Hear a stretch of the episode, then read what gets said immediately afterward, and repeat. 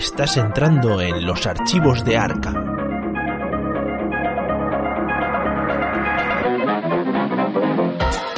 ¿Qué tal investigadores? Bienvenidos a un nuevo episodio de los archivos de Arkham. Hoy somos tres sacos de harina los que estamos aquí, tres, estoy yo, pero los otros dos son los sacos con criterio, ¿vale? Todo el mundo dice, ah, estáis los sacos, hay dos que tienen más criterio que los demás, pues los tenemos hoy. Desde el downtown madrileño tenemos a Pepe. Hola investigadores, ¿qué tal estáis? Y desde las tierras altas eh, de, de, de, de, de, para allá está Egoitz. hay gente, y por ahí está, hostia, no, he pensado, espera, a ver, el, el, comandante Star. ¿Eh? Es, el, es el que me puse yo en el, cuando, cuando, hubo las, las, guerras troll en el Discord, ah. eh, que acabé de ponerse unas fotos de calvos, eh, ese es el, es el villano de Preacher, de Predicador, la serie de Vértigo. Es un tío, es un tío que tiene. Que le, sí, ya sé que, le, que le hacen una raja así desde la frente hasta atrás, de toda la calva, y parece, y parece un, capullo, una chorra. Pues, pues ese. No me acordaba del nombre de este señor. Joder, qué lástima. Bueno, pues nada, eh, soy un cabeza polla. Ya, Empezamos ya diciendo la palabra mágica. Pero Pitcher, eh, comicazo súper recomendable, ¿eh? De lo mejorcito que, que he leído. Sí, sí, Garcenis para mí es uno de los mejores autores que, hay ahí fuera. Eh, para que sepáis, es el de The Voice, por ejemplo, que tiene bastante fama últimamente. Sí. Ese es el programa en el que canta la gente. Mm, casi. exactamente. Ese, ¿no? Vale. ha, nacido una estrella, pero, pero en versión inglesa, ¿no? vale. Eh, eh, ¿Se oyen cohetes artificiales por tu barrio, Egoitz? ¿No hay gente celebrando? Ah, por la victoria de. Claro, por la victoria de Escocia acabo de salir ahora con el perro y, bueno, uno he estado con un vecino escocés y uno inglés a la vez. Y para sacarles así el tema, así de refilón, estaban los perros siguiéndose el uno al otro y digo, mira, parece como un partido de rugby y tal. Y el, inglés ha agachado la cabeza. Y el cabrón ha dicho, sabes que te estás haciendo viejo cuando, cuando ves a, Escocia ganar a Inglaterra dos veces eh, a lo largo de tu vida. cabrón. Sí, ¿Tú, querías, tú querías soltarla y pirarte. Claro, claro, ya han empezado a hablar a eso. Oh, sí, sí, porque tal igual, los dos, claro, un escocés y un inglés. pero, pero bueno, aquí, aquí cohetes se han oído esta semana porque Nicolas Sturgeon, la primera ministra escocesa, ha decidido que, que algunos niños vuelven a la escuela. Algunos me refiero dependiendo de las edades. Y yo estaba, bueno, estaba celebrando, sacando champán de todo. Y el pequeño, el pequeño es el que, el, mayor no, el mayor todavía tiene que seguir en casa, pero los van a, los van a ir llevando poco a poco. Eh, funciona, yo creo que la necesidad y, demás. Entonces empieza por los más peques, así que el de, el de cinco años eh, empieza la, dentro de un par de semanas. Y estoy que no me lo creo, es una cuenta atrás, pero... en, en, dos semanas tu hijo se va a la escuela y en dos semanas o así, en breve nacerá el mío. Mira, pues mira, doble alegría.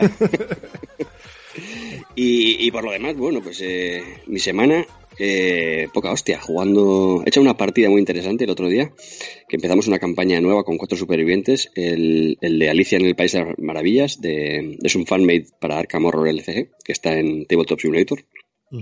Son ocho escenarios y... Ocho enteros. Ocho, ocho, un ciclo entero. Sí, sí.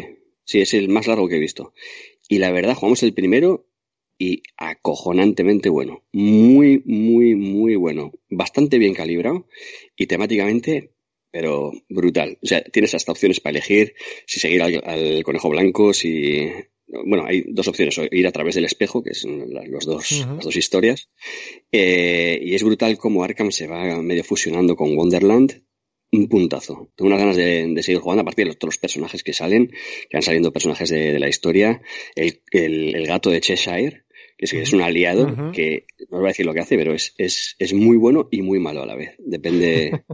La verdad es que está súper bien calibrado. Eh, lo, recomiendo 100%. Habrá que, habrá que maquetar esto, ¿no? Sí, porque además está, está entero. Y el arte es brutal, porque eh, bueno, no es spoiler porque ya, se sabe desde, desde el setup, pero tienes varias ubicaciones de Arkham con un arte bastante bueno, bastante bien elegido. Y, entonces cuando, mm, según va avanzando el plan y demás, perdón, la agenda, eh, no, el plan, el plan. el plan. Lo he dicho bien. Lo he dicho bien. Eh, las ubicaciones se van dando la vuelta y es la misma ubicación, pero en Wonderland. Pues es una, una, versión de Wonderland de Arkham, eh, de París de las Maravillas. Entonces es la misma ilustración, pero hecha Wonderland. Y está súper, súper, súper bien hecho, tío. El arte es brutal. Y la verdad que todo, cómo está metido el tema, súper bien. O sea, me han dado ganas de, de, leerme el libro para, para jugarme la campaña y conocer todos los personajes. Me veré la peli. no me da para Pues muy bien. ¿Y eso? ¿Vosotros qué tal? ¿Nos has puesto ya suficientemente los dientes largos? Sí, sí, ya os contaré esta semana. Seguramente jugamos el segundo porque pensamos que iba a salir eh, una luz en la niebla. Pero no. pero de, momento no, lo mismo que vosotros. Sí, yo pensaba que salía ayer. Sí, aquí no hay fecha. Aquí aún no hay fecha, pero habiéndose ya filtrado el, el mazo entero esta semana en, en Reddit, eh, que esto viene a Estados Unidos, pensábamos que, bueno, mm, que estaría ya pronto. Y nosotros, como ahora no podemos juntarnos para jugar, pues con que lo suba alguien a TTS, pues ya lo jugamos online. Y, de momento, nada de nada. Estamos aquí a la espera a ver si, a ver si lo jugamos. El de, ¿Cómo es? ¿Una, luz en la niebla? Sí. Pues nada, a ver, a ver qué tal. Ya nos darás envidia en el programa de la semana que viene. Ya os daré, ya os daré. ¿Tú, Pepe, qué? Pues por mi parte sigo un poquito con la renovación de casa que estábamos haciendo. Muy bien. Básicamente todas estas cositas que pasan desapercibidas hasta que das cuenta de que estás viviendo en la, inmundicia. Como toallas, sartenes, equipamiento de cocina, todas estas merecías.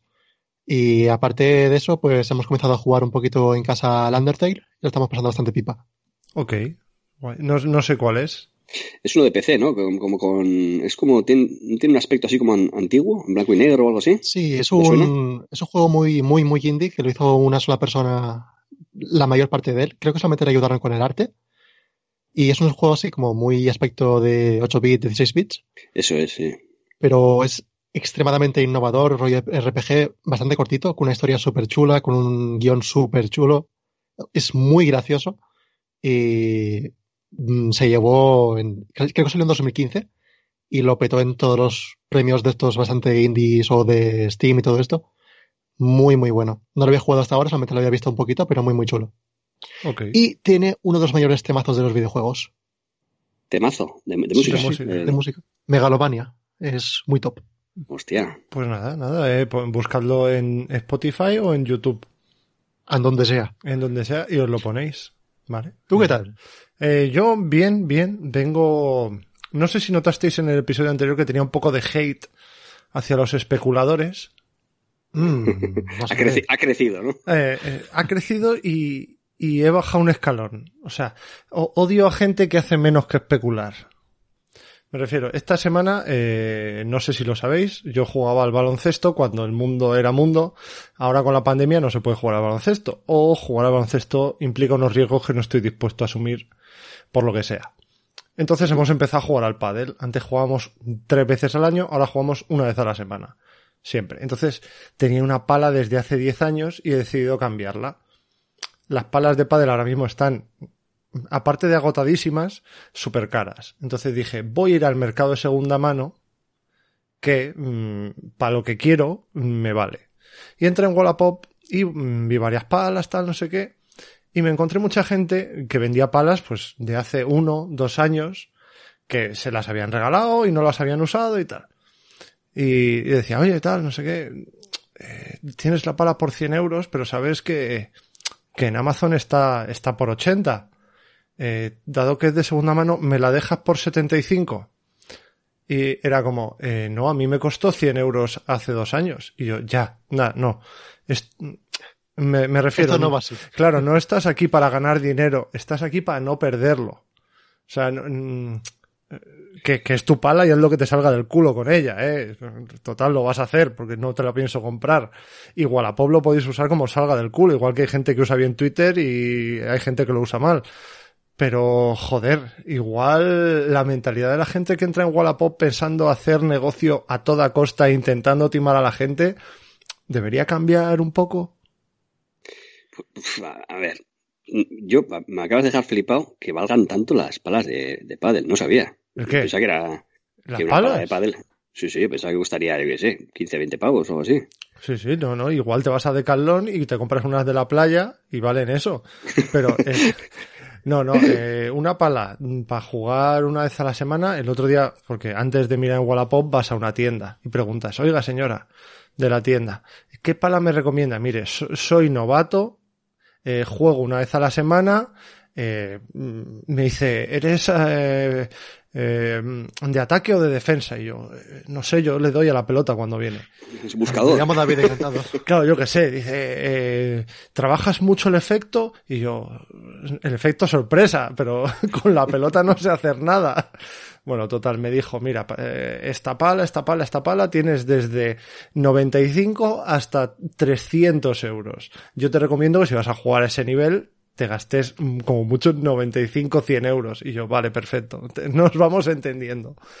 Y, y sí, sí, son una pasta. Y pillar la importación o algo, porque te digo que aquí el material deportivo, en el Reino Unido en general, yo creo que es bastante asequible. Igual es mi, perce- mi percepción. Yo, yo me pillé una, una raqueta de, de squash hace unos años, por 20 pavos así, bastante decente, de aluminio. Y el año pasado, precisamente, eh, que dije, hostia, siempre me pasa que quiero jugar con alguien a squash y con la peña creo que solía jugar antes, pues por lo que sea ya no, no juego. Entonces, me gustaría tener una segunda raqueta para, para jugar, no sé, para, sí, si para hijo. con eso. Sí, para, para mi hijo complicado, pero bueno. Eh, pero sí, bueno, para tener ahí por si acaso. Y eh, estábamos en una charity mirando, mirando movidas de segunda mano y tenía una raqueta ahí por, por un pound de segunda mano. Y digo, pues venga, me la llevo. Y, y como no queríamos comprar nada más, le digo, bueno, te pago y tal. No, tenía, no llevaba pasta encima. Eh, con tarjeta, y me dice, no, con tarjeta, un pound, no, no me jodas y tal. Ya, ya me la pagarás, llévatela, ya me la pagarás. Y, y no sé, tengo que ir de vuelta. El año pasado no, no he vuelto a pasar. Me, me llevé la, la, la pala. Joder. Es- que no sé si es buena o no es buena, pero la tengo ahí. Tampoco la, tampoco he jugado. Pero cuando Claro. vaya a traer le tengo que pagarle el, el pound. Le, le daré dos. Como es una, es de las charities aquí es, la peña hace Puede ser por el cáncer o por las mascotas o Sí. por, yo qué sé, todo. Eh, veteranos y tal. Entonces la peña dona, ellos ponen a la venta y lo que sacan todo, pues lo, lo dan. Y la gente que curra son voluntarios. Y entonces eso, pues nunca sabes si realmente, entiendo que sería bastante chusta la, la raqueta Bueno. cuando la vendían, la vendían por un pavo. Pero te digo porque aquí que ni Dios juega a pádel, igual miras online en el Reino Unido, igual te, son mucho más baratas. Pues Sobre todo las de segunda mano. Y te, pues te merece la pena pagar el, los costes de envío. No Ya te voy a mirar, ya te voy a mirar. No, no, si ya me la he comprado. no, te- me he gastado además 65. 65 Bueno, porque era una pala del año pasado, la tenía por, o sea, vale 95 euros, pero tiene un picotazo en una de las esquinas y entonces me la ha dejado más barata. Pues ya está, un pala y ya está. Además, eso te da una buena excusa para cuando falles algo. Y no, no, no, es que es el pico. Claro, claro, no, es la sujeción. No, pero es que las palas de pádel, eh, porque le llevé la mía antigua, que me la, me la regalaron hace como 10 años, y dice, esto tiene 10 años. Esto es, pues eso, como lo que te he dicho, de ir a jugar con, a la pala a la playa. No, esta mira tiene el borde de carbono para aumentar la rigidez y que la pelota salga más rápido. La goma Eva es súper, súper suave para que salga con más potencia, no sé qué. Además la superficie es mate para que no resbale si está húmedo el ambiente. Y yo, eh, bueno, vale. Pero es la barata, ¿no? Sí, vale. Es la que quiero, gracias. ¿Le da hostes a la pelota? Pues nos vale. Pero además que están, es, es como, no sé si sabéis que las tarjetas gráficas están todas agotadas en todas partes. Sí, Las hay una gran escasez. Pues es- las palas de pádel es igual, es igual. Han, han volado, yo qué sé. Claro, ahora la gente se juega, no, no puede jugar tanta gente a deportes de equipo, pues yo qué sé, al fútbol 7 que ne- necesitas 14 personas, al baloncesto necesitas 10. Pues ju- ahora juega la gente al pádel y se han que es más fácil. Y, y está, han volado. Aquí lo que lo peta es el tenis y el squash. Es aquí el. Pero el tenis tienes que ir muy lejos a por la pelota. Sí, a mí el tenis no, soy muy malo, pero, pero el squash, que es pegarle una es contra una pared. Sí, He jugado, sí, sí, a pala, a pala, pala. Hombre, claro, no, no. La dura. y, y eso, eso sí que mola. Porque es meterle, meterle con todo, meterle con efecto, meterle a, a que, que, que bote contra la, contra la esquinica. Eso sí que, eso sí que mola. Además sudas como un cabrón. Eso No, sí que claro. se, joder, ¿cómo, cómo se llama? Eh, arrítmico, ¿no? ¿Cómo se dice? Aero- Aeróbico. Aeróbico, arrítmico. No, rítmico por lo que sea, no. que no se habla de ella, llevo tanto tiempo aquí y ni se habla. Y luego ya, pasando a un tema más pulpero, eh, me llegó ya la expansión de Saber Olvidado que me compré sin tener el juego base de Eldritch Horror por culpa de Edco. Vaya. ¿Qué habrá pasado ahí? Me, me pregunto yo. ¡Maldito! en fin, eh, es una gentuza el puto Edco. ¿Qué le vamos a hacer? Dime, dime, una, dime una cosilla. ¿Invitaste a Edco solamente para, para dar el paso a comprarte la, la expansión? Para No, tener no, la no, no. excusa. No, de verdad que no, de verdad que no. De hecho, si no me dice que se estaba reeditando una expansión y si no me dice que simplemente es una ampliación del, del juego básico, si me dice, no, trae una mecánica nueva y tal, no sé qué, no, porque mi intención es comprarme el Eldritch Horror y ya está. O sea, si esto me añadía 20 cartas más y más posibilidades de juego, más variedad, perfecto, pero no quería más mecánicas. Sí, Bueno. no, las mecánicas son las mismas del base, lo único que tienes es más cartas de encuentro, más cartas de, de todo tipo, de, de apoyo, o sea, de, de objetos y demás, más cantidad de lo mismo, para que no se te repita tanto, porque si no con el juego base, a la que juegues tres o cuatro partidas ya vas a ver las mismas cartas de, nuevo, de vuelta, de vuelta. Perfecto, pues era lo que quería. Eh, a los que no me canso nunca de ver vuelta y vuelta, ¿sabéis quién es? Es a nuestros maravillosos patronos, que les tenemos en un altarcito y puestos, les ponemos velas para cuidar de su salud y de que les salga muchas veces el símbolo arcano.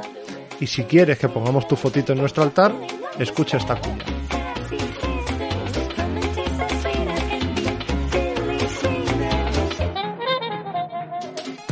Colabora con los archivos de Arkham. Ayúdanos a crecer y a crear más y mejor contenido. Accede a material ignoto y a recompensas ciclópeas. Entra en patreon.com barra archivos y elige tu aportación. Sin vosotros esto no sería posible.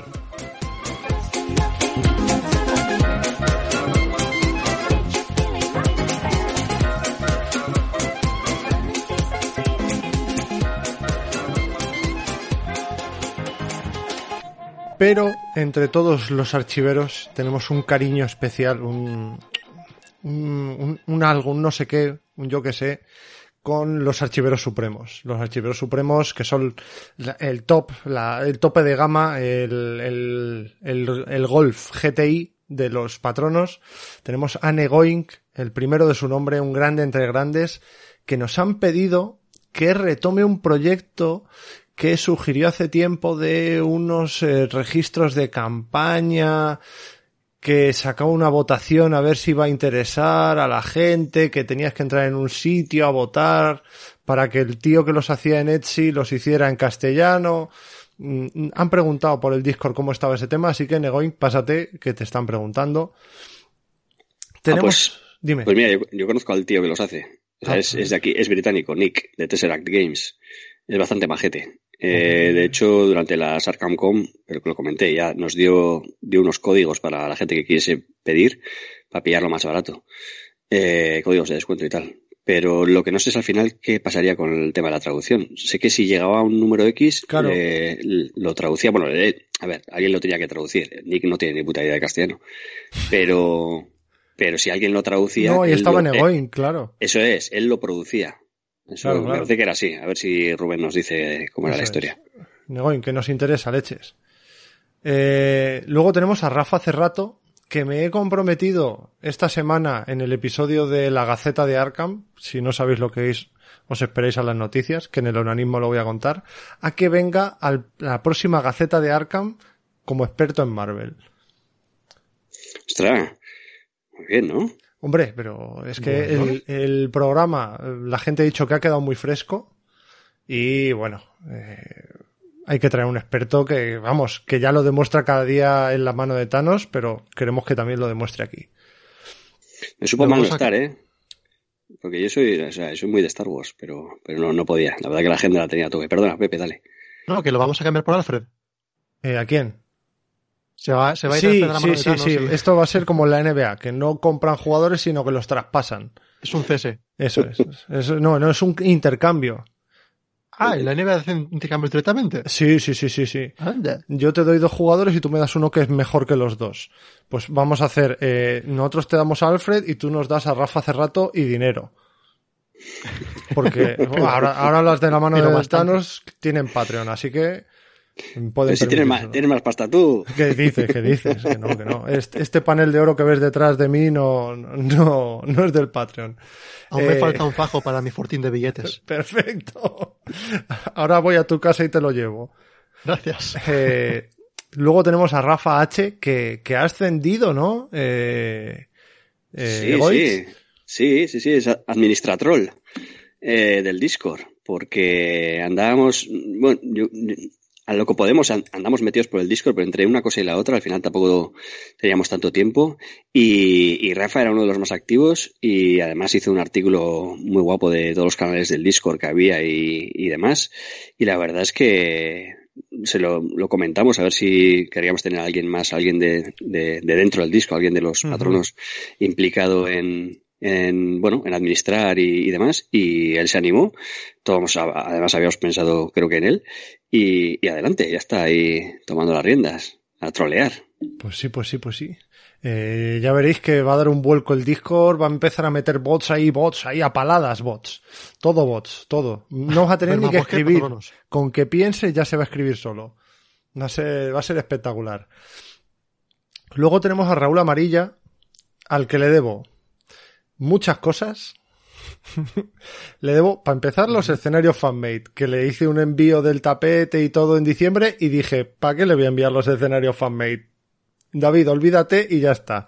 Pues le debo los escenarios fanmade y como en el sorteo de diciembre ganó un tapete y ya tenía tapete, se lo hemos cambiado por unos insertos para las cajas regreso, así que voy a quedar con él en febrero, un día, un día nos vamos a ver ahí haremos algo totalmente aséptico, nos bajaremos las ventanillas, nos daremos las cosas a través de las ventanillas del coche y ya está, ¿no? Cero contacto, que no, eh, nos, nos sentamos en una terracita y nos tomamos una, una birra, Raúl, que te quiero mucho.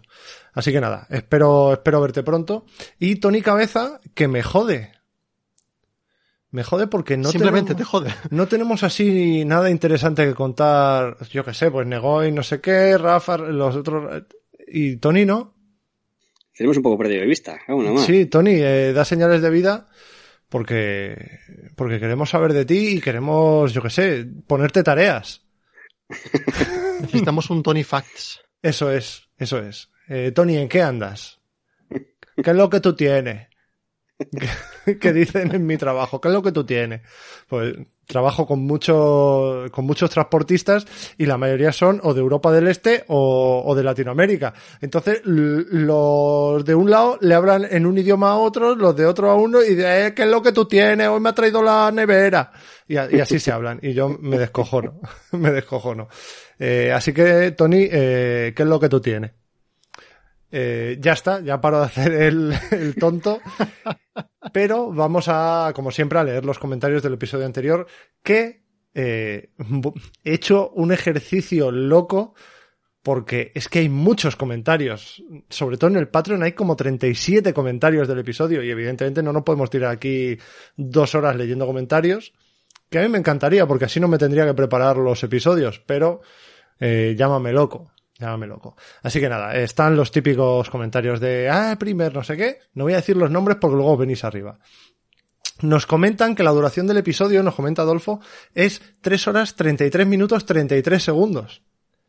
Que, que ojo, puede ser una señal del segundo advenimiento. ¿Sabes qué? Casualmente, el de la órbita de Endor de Arkham Horror eran 3 horas 30 minutos. O sea, era muy parecido, digo yo, ¿eh? Casualidad, la misma semana. Ojo, ojo. Eh, luego hay mucha gente que nos pide que vuelva Edco y que le demos más minutos a Ulises. Eh, la gente no sabe lo que quiere. la gente no está creando un monstruo. Esto es eh, darle voz a, una cosa que puede ser muy peligrosa. Yo no quiero decir nada. Bueno. Es que, no se tendría que ir nunca. Eh, pues no, no, no, no, Desde luego en algún momento volverá. Sí, seguro que sí, seguro que sí. Además, eh, pero se lo pasa Teta aquí, o sea, dice, por favor, seguir invitándome. Yo no sé si lo dice para quedar bien o porque realmente le gusta, pero parece que sí le gusta. Parece que sí. Mientras siga diciendo va a seguir bien, va a seguir trayéndole, ¿no? Eso es. Eh, Jesús Fernández nos deja un dato para Ulises, que es que al parecer se ha vendido una carta por, de Magic por medio millón de dólares. Una Pack Lotus, sí. Y nos preguntan cuánto valdrá dentro de 30 años una carta de Henry One. Depende. ¿Está firmada por Ulises o no? Bueno, de, momento yo sé que ha firmado una escopeta. Sí, esa va a ser buena. Claro, de hecho, si el, que, si el chico al que le firmó la escopeta está por aquí, por favor que lo dejen en los comentarios de este episodio. Esta, la que han vendido por, por medio kilo, eh, esa sí está firmada. Y no firmada la carta, sino firmada la, la caja protectora de fuera por, sí. el, por el ilustrador. ¿sí? Estuve la, leyendo la, el artículo. la carta que esté perfecta. Claro, claro. Sí, porque ha pega, pega, un salto de tres cojones. O sea, la, la, carta debe estar rollo ultra perfecta. Los cortes, los no sé qué, ha debido de salir de un sobre y pum, directo al, al, al la carcasa protectora. Eh, la anterior se había vendido, me parece que de a ciento y pico mil dólares, que ya es bastante, pero de repente es que se ha triplicado. Y dices como, hostia, ¿dónde vais? O sea, casi casi está a precio de, yo qué sé, número uno de Superman o del Action Comics, no sé cuánto. Además, yo me acuerdo que cuando jugaba Magic, la Black Lotus se vendía como a 2.000 pavos. O sea que 2.000 hasta 500.000 ha habido un buen salto. Ya ves, ya ves. El que tuviese el pack entonces, sí, o sea, el pack, las cinco moxes y el Black Lotus y demás, y, y lo venda ahora, es que ya está, te retiras. Sí, es mejor que el Bitcoin. Sí, sí, sí, sí, sí, totalmente. Lo que pasa es que tuviste que ser previsor en su momento. Ya ves. Eh, tenemos comentario de Fer, que nos dice, vaya cera le habéis dado al Arkham tercera. Yo lo he jugado y no me parece que esté tan mal. Aunque sigue siendo un tercer, aunque siendo un tercera edición sí que debería ser más redondo. Creo que el problema es la inevitable comparación con el LCG. Ni es tan narrativo ni tan ágil. La diferencia entre hacer dos o tres acciones y no poder repetirlas lo limita demasiado, con lo que se queda un poco corto en todo. Aún así me parece un juego entretenido y para nada fácil. Otra cosa que me jode es la reedición de la caja de inicio de Chulu porque yo tengo la otra. Es un desastre de edición, pero sobre todo es cara, porque en cuanto a contenido, si hubiera sido 25 pavos no estaría mal. Recordamos que en Estados Unidos fueron 25 dólares. Aun con la caja de cartón trae el libro, juego, las reglas de inicio y un par de módulos que están bastante chulos y son sencillos para iniciarse. Tanto dirección como para jugar, pero claro, a 35 eurazos. Un saludo y seguid como siempre. Eh, sí, hubo ya un, episodio en el que hablamos de la caja. Eh, Alfred, sobre todo, tenía un hate que te mueres. Y recordaréis que yo la semana pasada dije que tenía que pasarme por mi tienda habitual a visitar a Alba para que me cambiara mi caja porque me, ya me iba a esperar a la reedición. Pues resulta que cuando, porque se lo iba a regalar a mi sobrino, resulta que cuando abrí el regalo, resulta que no había comprado la caja de inicio de la llamada de Chulu. Había comprado la caja de inicio de Dragones y Mazmorras. Hostia. claro, porque yo iba, yo iba, con intención de comprar la caja de inicio de la llamada de Chulu, pero dije, nah, a mi prim, a mi sobrino no le va a gustar, no está tan metido en esto, no es muy, yo qué sé, tú le dices a un adolescente, ah, pues los relatos de Lovecraft. Mm. Y si le dices El Señor de los Anillos, seguramente lo conozca más. Entonces dije, pues le compro la de Dungeons and Dragons, que lo mire, y si no, la cambio por la de la llamada de Chulu. Entonces, eh, no he ido a cambiar nada porque, claro, tampoco tenía nada que cambiar. ¿Por qué para qué? Claro. Ir pana. Ir pana. Eh, y básicamente he leído el comentario para que la gente vea que hay gente que opina que el tercera no está tan mal. Que por muy hater que sea yo, eh, yo que sé, es como la era olvidada. Hay mucha gente que le gusta y no pasa absolutamente nada. Sí, yo mi problema con el tercera, y sin empezar ahora a hablar demasiado de ello, es que yo creo que he jugado dos partidas cuando salió y no he vuelto a jugar. Y creo que lo que comentaba Pepe también en su día, eh, cuando hablamos, y, lo que comentaba yo, es que tiendes a compararlo con el LCG, que es el que es súper completo. Y entonces, claro, como que no es lo mismo, y, y como que no, no, le, no, le ves el, no le ves la misma gracia. Pero yo, yo no creo que sea un mal juego. De hecho, es más, yo creo que en el programa comenté que para iniciarse yo cogería el Mansiones o el Tercera, básicamente porque todos los demás están descatalogados, yeah. aparte, aparte del LCG, pero, pero, sí, sí, sí. Bueno, yo estoy pendiente del Eldritch. A ver qué pasa. Yo creo que de segunda mano no lo pillas. Lo sí, pillas. sí, sí, los, los, he estado mirando. Ya que miraba la pala, miraba también el Eldritch. y me pasa también, curiosamente, con el Marvel Champions. Que me parece un juego chulo, lo, lo, juego tranquilamente siempre que me digan de jugarlo, pero como de, de, de, decir, vamos a echar una partida, me pasa que no tengo ninguna razón para jugar al Marvel Champions en lugar del LCG. Claro. De, perdón, del, del Arkham. Entonces, es un juego que sigo coleccionando porque me gusta, pero no lo saco a mesa tanto como yeah. me gustaría. Yo estoy igual, ¿eh? Estoy esperando a que el crío le meta más para, para tener un motivo para jugar, porque jugar solo me, no arranco. Ya tengo me da pereza Champions ahí solo. Las últimas han sido por TTS con, con Owen y no he vuelto a jugar. A ver si, a ver si le meto. Bueno, hablando de esto, eh, me comprometí hace como una semana y media a empezar a jugar la era olvidada con Mala Sombra alternativo. Eh, ¿Os acordáis? Sí, sí. Sí. Vale. Eh, lo he intentado varias veces y aparte de que eh, perfilar el Mala Sombra alternativo para jugar en solitario es súper complicado, es muy complicado, primero porque tienes muchas menos cartas y segundo porque muchas de esas cartas tienen que ser de habilidad para poder echar pieses y interrogaciones para utilizar su habilidad personal, porque si no tienes una habilidad muerta ahí. Entonces es realmente complicado nivelarlo para True Solo. Entonces he hecho un par de partidas en solitario, no me convence el mazo y por eso estoy tardando más en grabarlo, ¿vale? Yo tengo un par de mazos y Pepe tiene otro por ahí, me parece. Mm, bastante molones para, que, para pillar ideas si quieres. Para True Solo. Eh, y el mío sí. Ok, pues y, y- otro, y tengo otro de Andy eh, que no es para True Solo, pero funcionaría para True Solo. Porque es flex y vale, vale para todo. Ok, genial. Pues Yo el que tenía para iniciar la olvidada es con el mala sombra normal. No sé cuánto serviría al cambiarlo al paralelo.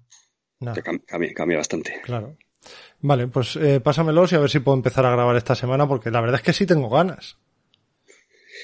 A sufrir. Pero, pero, sufrir. pero- pero de verdad, pero de verdad.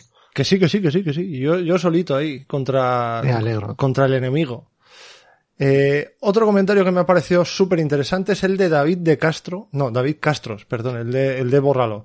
Eh, genial programa, dice, Arkham segunda edición es para mí también el mejor juego de las Arkham Files de la historia.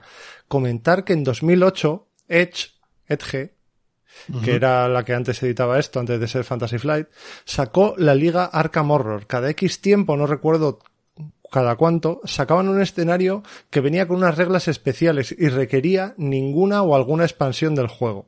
Al terminar el escenario había un sistema de cálculo de puntos de éxito que enviabas a Edge para actualizar el ranking. Podías reintentar el escenario las veces que quisieras, enviabas la partida que te hubiera salido mejor. Por cierto, Cierto es que se podían hacer trampas y mandar más puntos de los que hiciste, pero como no había premios sino sorteo entre participantes, no tenía mucho sentido hacer trampas. La verdad es que la liga estuvo genial porque cada escenario tenía unas reglas distintas y una dinámica distinta. Te registrabas como grupo, de ahí salió el nombre de nuestro grupo de friquerío, la Logia del Licor Café. Hostia. Pues yo no sabía que Pero había chulo. existido eso, pero incluso para Arkham Horror me parece súper interesante, aunque ya tenemos Sí. los escenarios desafío. Oye, que visteis lo que os pasé el otro día, ¿no? Lo que te pasé el otro día por Tabletop. Lo de los... los Sí, eh, sí, sí, o- sí. Lo que Objetivos adicionales. Objetivos adicionales por personajes. O sea, que, bueno, no, neces- no exclusivos de un propio personaje, lo que estuvimos hablando con Ezco en el último programa. El tener ese extra, que puedas tener un objetivo, que robes un objetivo como en el. Gloomhaven, pasa, pasa escenario, que te da X más y tal. Pues, hablando con Matastrophic, me dice, pues si esto ya hay y tal, y me, los, me lo ruló por Tabletop. Y es un macito ahí con un montón de cartas que robas y te dice, pues este escenario tienes que hacer tal y cual, matar no sé cuántos bichos, o, o conseguir X pistas y tal. Y te llevas puntos de experiencia adicionales. Hombre, Me gusta. Es fanmade, ¿eh? Pero, pero, está, Sí, pero bueno. está bastante bien. Pero se, Sí, sí, para pueden, que crea- se pueden meter en alguna impresión de escenarios fan-made para que la gente los tenga. Sí, sí. Pues, Además, la, maquetación de las cartas está bastante chula. Yo, yo lo mantendría así. Pues ya. Sí, sí. Hablaré con Alfred, a ver. Ponemos a Pepe a traducir. No, Alfred ya no trabaja con nosotros, lo siento. A Rafa, entonces. Ah, eso es. Rafa, aprende a maquetar. Eh, eh, nos dice, ojo, que el Book, el libro de arte de, nos dice Rafa hace rato, que es un erudito, nos dice que el libro de arte es de Dark Horse, no de Fantasy Flight. Es Sí, me queda flipado. como los de Witcher, Went o Cyberpunk. Sí, sí, yo me, a mí me queda flipado. Me sorprende que, que hayan cogido una empresa, no sé, una editorial como Dark Horse, además, de cómics, que, que haga el artbook. Me- bueno, no sé. eh, ahora está sacando novelas de Arkham Horror, una empresa también, no sé cómo se llamaba, Dynamic o no sé qué. Sí, sí, sí, no, desde luego. No, no, bien, ¿eh? Dark Horse, muy bien. Yo tengo casi todo lo de Hellboy de Dark Horse y la verdad que es una editorial que cuida bastante bien los productos, así que El libro de arte del Wend lo he visto y está bastante bien maquetado y el lomo es bueno y todo esto. O sea que se ve guay. Pues sí. Eh, otro comentario, nos dice Chuso. Otro gran programa como de costumbre, gracias. Es verdad que en Etco habéis hablado... eh, es verdad que en Etco habéis hablado un filón para la causa. Bueno, supongo que será hallado. Eh, espero que no le sigáis explotando. Eh, eh, olvídate, va a seguir, va a seguir currando gratis. En el buen sentido, claro. La parte chunga es que te venden los juegos tan bien el jodido que me he debatido durante horas si pillarme o no el base de Arkham 2, Arkham 3 y Eldritch junto a saber olvidado. A ver, vaya montaña rusa de emociones. Carros de compra, búsqueda de expansiones. Esto deberíais haberlo advertido como los spoilers. Ojo, territorio de esplume o algo así. Gracias de nuevo por el esfuerzo que supone un podcast como este y hacerlo tan ameno como para esperar con ansia viva el siguiente episodio. Nos jugamos. Yo igual pillaría uno, si eso, a ver qué, pal, qué tal. Y después ya si eso vamos al siguiente. Sí, hombre, yo seguramente, si tuviese que elegir entre los tres, creo que elegiría el Arkham tercera, solo por el hecho de que, de que bueno, de que es el que está actualmente eh, en producción y que puedes encontrar todo y que supuestamente van a seguir sacando material. Eh, porque Eldritch, aunque me encanta, y de hecho creo que me gusta más que Arkham tercera, como vayas a buscar todos los que están descatalogados, lo que decía Edco, te vas a dejar una pasta. Lo sentimos, Chuso. Eh, bueno, pero si quieres comprarte uno, cómprate el Arkham tercera, aunque el Eldritch no, no está mal. No, a ver, me refiero, el Eldritch, eh, a no ser que quieras tener todo, todo, todo, el core y, y la primera expansión de Saber Olvidado, pues va bien. O sea, son un poquito menos de 100 eurillos y ya tienes un buen juego para unas muchas partidas. Ya está, dale con eso y ya está. Eh, le contesta Rafa hace rato. Ah, no, no, Uy. no sé, no sé, no sé a quién contesta Rafa. Dice, pues lamentando llevar la contraria, yo jugué varias veces al Arkham segunda y cada vez me gustaba menos. Jugamos con todo desplegado una vez, repartido todo en varias mesas. Jugué un par de veces al Eldritch y la segunda me gustó algo más, pero lo justo. He jugado un par a Arkham Horror tercera y es el que más me gusta con diferencia, precisamente por tener algo de narratividad. Y Adrián Sandoval le apoya a muerte. Hay una, hay una cosa curiosa en estos juegos, en los del Rich Horror, el Simulacano y tal, que casi que la narrativa te la, te haces tú más bien que el juego.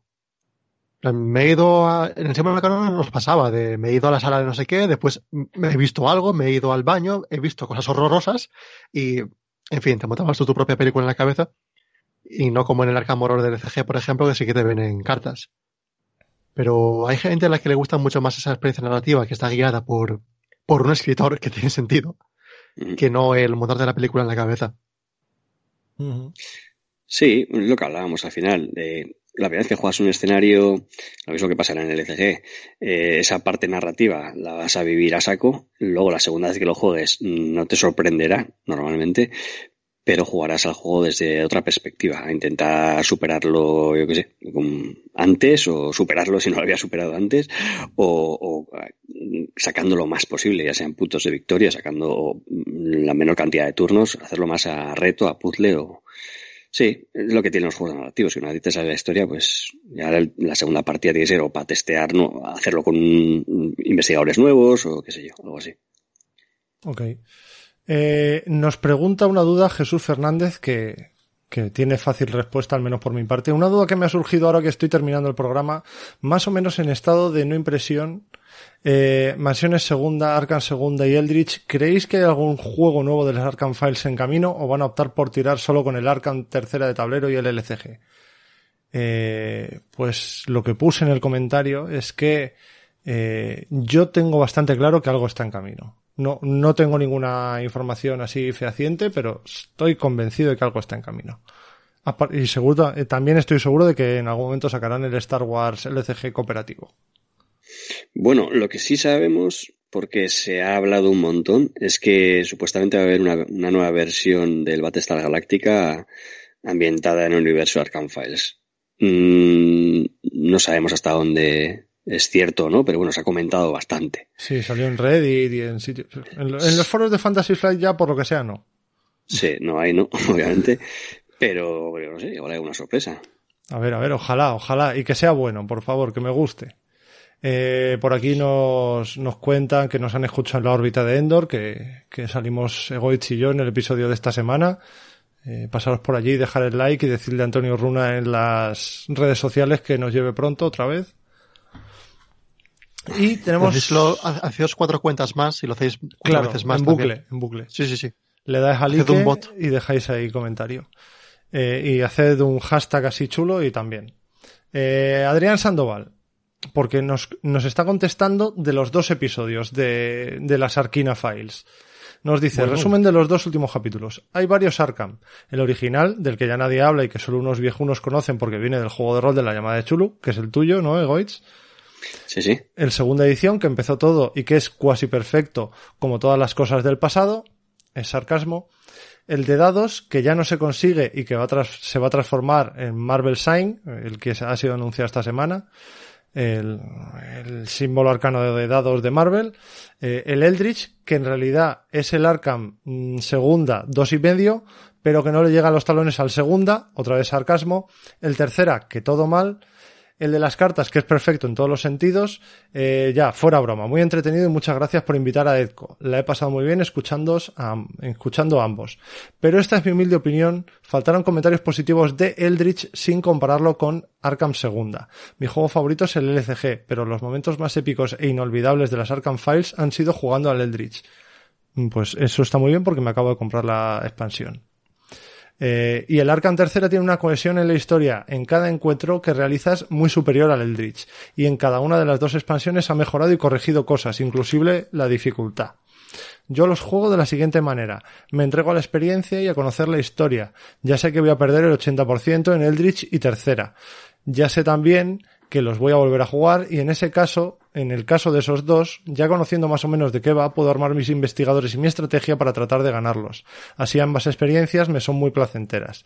Sé que para el LCG es diferente porque te permite seguir adelante en la mayoría de casos a pesar de que pierdas, pero eso, estos juegos son diferentes. Acá los espero para echar una partida de Eldritch o Arkham tercera cuando visiten estas tierras. Saludos. ¿Cuán- ¿Cuánto tienes guardado ahí del Patreon para, para pillar unos billetes? Sí, sí, sí, sí. Yo en cuanto se vuelva a activar el aeropuerto me pillo unos billetes baratos de mi aerolínea para ir allí. Vamos, ni, ni lo dudes. Además tengo una amiga, muy buena amiga, eh, Rocío te quiero, que trabaja en Aeroméxico, a ver si me consigue ahí unos, unos billetetes que no me están ¿Tú crees, escuchando. Dime. ¿Tú crees que lo de os espero aquí para echar una partida del Arkham tercera es una amenaza hacia tu persona? No, no, no, no, no, no. Yo creo que quiere jugar de verdad con nosotros. No creo que sea una excusa para enterrar mi cadáver en el porche y sacarme los órganos y venderlos a alguien. Estoy hablando hace poco con él y ahora, bueno, por la situación del COVID y demás, tiene el tem él- él vive en un templo.